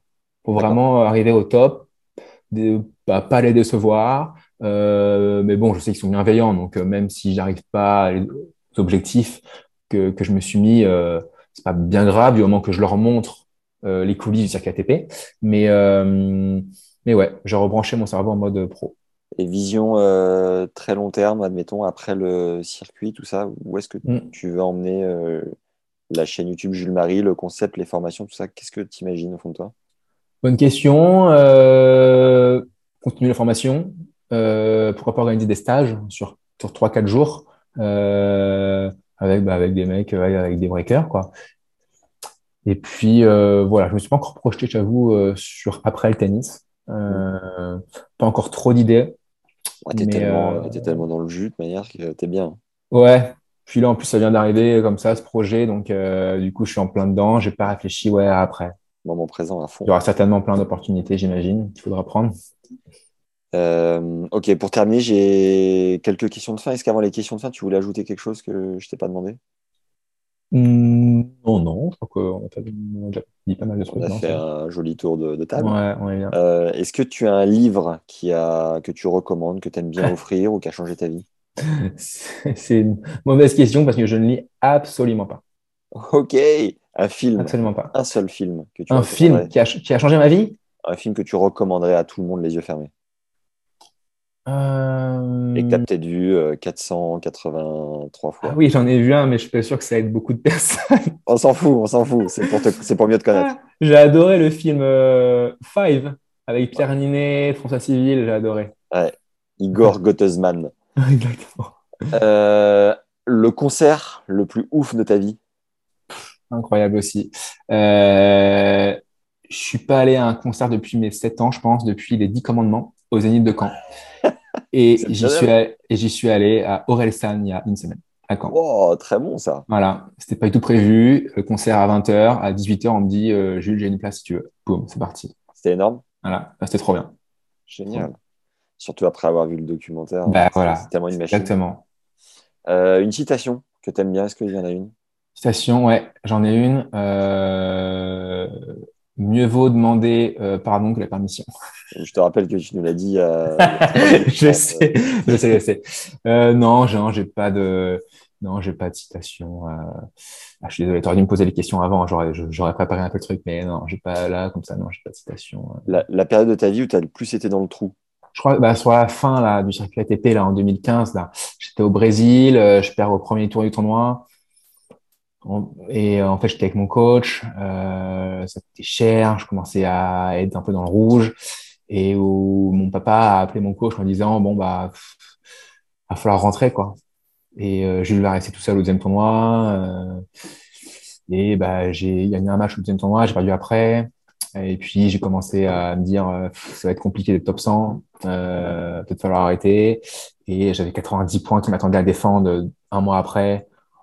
Pff, Et je me suis dit bon, la tête va exploser quoi. Et Ah ouais. donc là un peu dans le trou. Et pourquoi c'est ton père qui a appelé le coach? Ah, Parce que alors c'est moi et mon père qui le payaient. Donc mine rien, c'était un peu euh, le boss aussi Mm. quoi. Et qu'est-ce que le Jules d'aujourd'hui qui a bien rebondi conseillerait au Jules de l'époque? Qu'est-ce que tu lui glisserais à l'oreille qu'il aurait besoin d'entendre? Il aurait peut-être fallu attendre un petit peu, un peu plus d'expérience. Donc continuer, continuer, faire des sacrifices. C'était dur, hein. C'est dur, mais peut-être euh, continuer, se forcer un peu. Euh, après, je regrette rien. J'ai passé six ans euh, super en CNGT. J'ai beaucoup appris. Mais voilà, quand je vois tous les joueurs français là qui sont encore dedans, là, je vois. bah, je pense à Tristan Lamazine comme ça, je pense à Quentin Alice qui a été 101, je crois, là qui est 160, qui a gagné un challenger à Cherbourg. Là, en fait, ils ont jamais arrêté. Euh, après, moi, j'ai fait un choix euh, qui était assez légitime. Ça coûtait vraiment très cher. L'argent, bon bah, c'est assez important. Euh, je voulais en gagner, récolter un peu les, fruits de, mes entraînements et mes sacrifices. Mais peut-être qu'il aurait fallu peut-être encore en peut-être encore jouer encore six mois, un an, et peut-être que la période aurait rebondi un petit peu. quoi. Maintenant que tu es dans un projet qui marche plutôt bien et financièrement et pour toutes les raisons qu'on a citées précédemment, quelle est ta définition de la richesse? Richesse quand même euh, bah finalement bah, vraiment hein, quand on est heureux quand on se sent bien dans sa vie quoi. Euh, voilà quand on aime ce qu'on fait. Tu vois moi en semaine j'étais j'étais bien j'avais ma routine j'étais heureux quoi. En semaine j'étais à Paris le week-end j'allais faire mon petit tournoi ça prenait deux jours je revenais à Paris en semaine je faisais un peu ce que je voulais Euh, voilà. J'étais j'étais assez libre en fait quand en, quand t'es en tournoi futur quand même mine de rien tu prends l'avion toutes les semaines tu gagnes pas d'argent, tu en dépenses, tu te lèves à 7 heures le matin pour, euh, bah, pour aller courir, pour faire du fractionné, tu fais des matchs, tu perds, tu es à l'autre bout du monde, faut prendre un billet d'avion qui coûte une blinde pour revenir, tu loupes ton avion, enfin, c'est quand même, Tu m'étonnes. c'est dur. T'es plutôt Roger, Rafa ou Joko?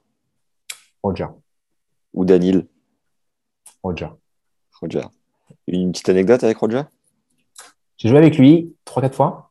Ouais. Anecdote, ouais, j'en ai une, bien sûr, ouais. Euh, mon frère est fan. Il s'est, tatoué le RF ici, là. Ah oui, quand même. depuis maintenant, depuis maintenant 10 ans, je pense, 8 ans, Ah ouais 10 ans. Ah ouais. Et un jour, euh, US Open, donc je vais à l'US Open, Bien sûr, comme en Australie, je rentre pas à une place près. Et on croise Roger. Arthur a fait une photo avec lui. Et euh, quatre ans après, grâce à Technifibre, euh, j'ai pu faire sparring au Master de Londres. J'ai joué avec Roger et Arthur était là. Ouais. Je l'ai emmené Arthur. Et, euh, et donc j'ai joué avec Roger. Fin d'entraînement, Arthur monte son tatouage à Roger. Roger explose de rire. Et il y a Séveran Lucky derrière qui vient nous voir et qui nous dit bah, lui aussi a failli faire le tatouage. Quoi. Ah et, ouais. euh, et voilà. Et en fait, il venait d'avoir une paire de jumeaux. Et nous, avec Arthur, on est jumeaux. Donc, on, donc on lui a dit, et voilà, c'était un moment quand même assez, assez sympa avec euh, Arthur qui est fan de Roger, moi qui suis en, en admiration devant lui. Voilà. C'est quand même un, un bon moment. quoi. Tu t'es marré un peu avec lui? Pardon? Tu t'es marré un peu avec lui ou c'est resté très cordial? Non, très cordial. On s'est pas marré. Très cordial. Il fait nimbe sur le court. Euh, Il Ouais. bouge pas ses jambes. Il vise son coach qui a euh, 20 mètres euh, en sans une balle. euh, ça, c'était fou. Aussi, un autre moment, euh, c'est à Roland, en sparring avec Roger. Il a une demi-heure de retard. Euh, je stresse. Il y a plein de monde sur le cours. Je demande aux gens pour compter sur le cours. Non, bah rien, on déjeune, il est midi, voilà. Ah, donc vous savez pas qui joue après Non, pas du tout. Ok, donc je dis rien. Une demi-heure de retard, le Roger. Euh, Arthur est dans les tribunes.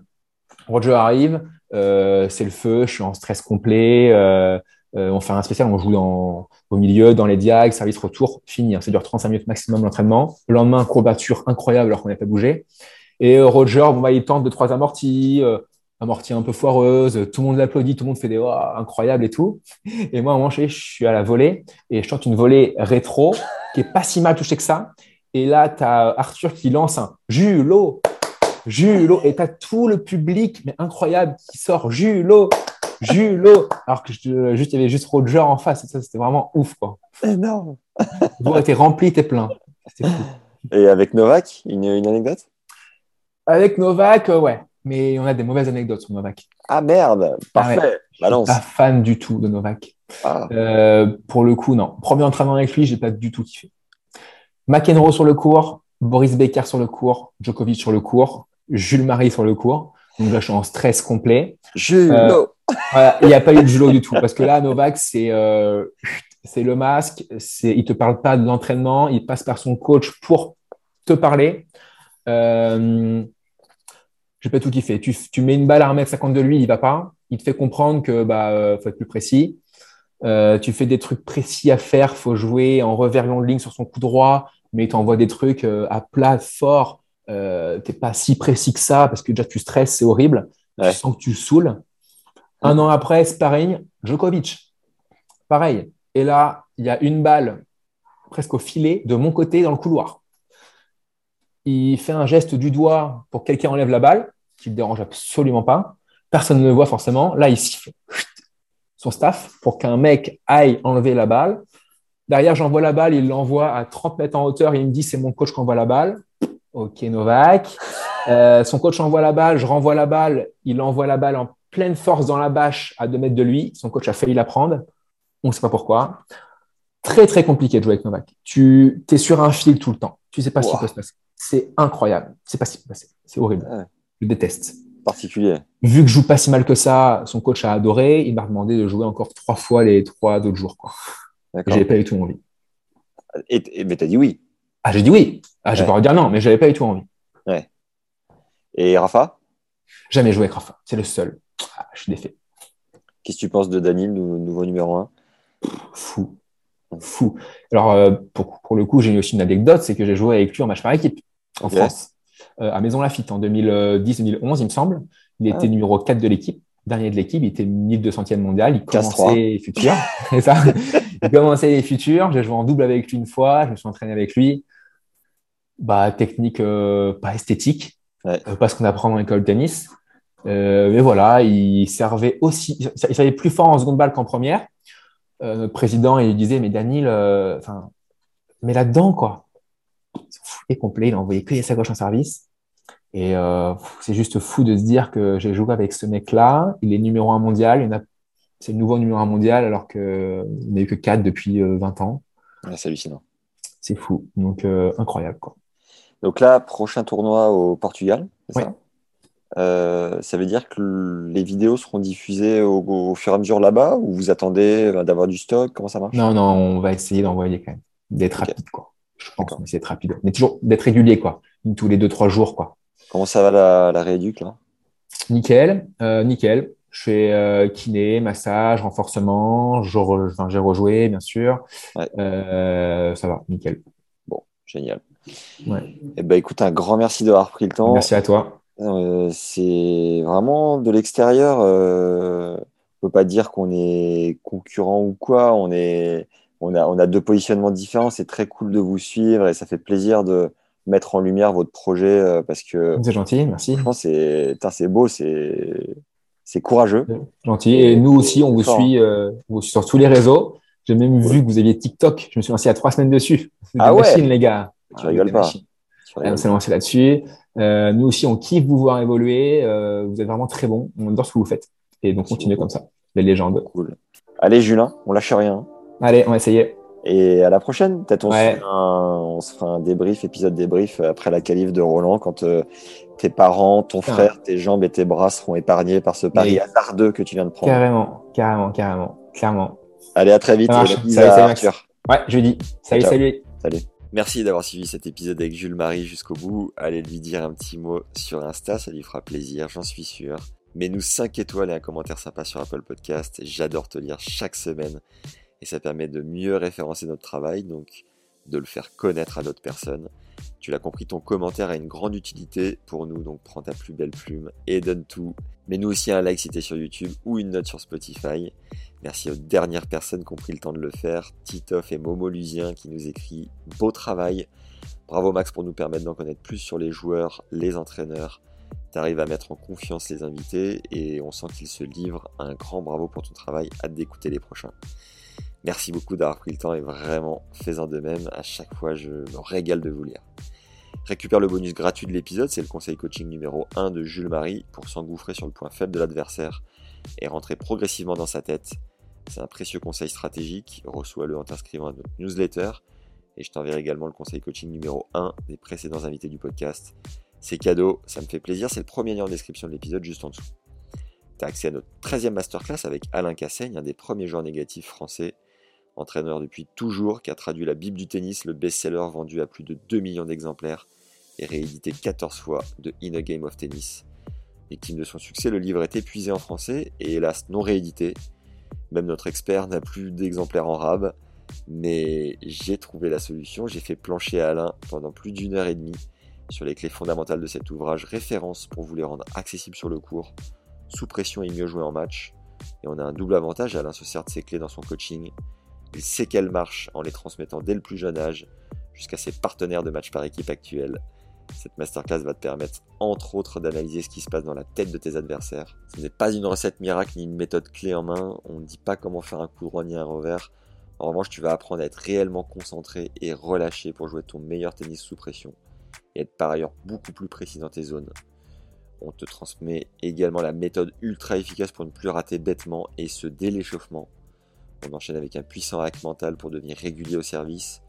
On vous livre une astuce pour réduire au maximum la panique en match.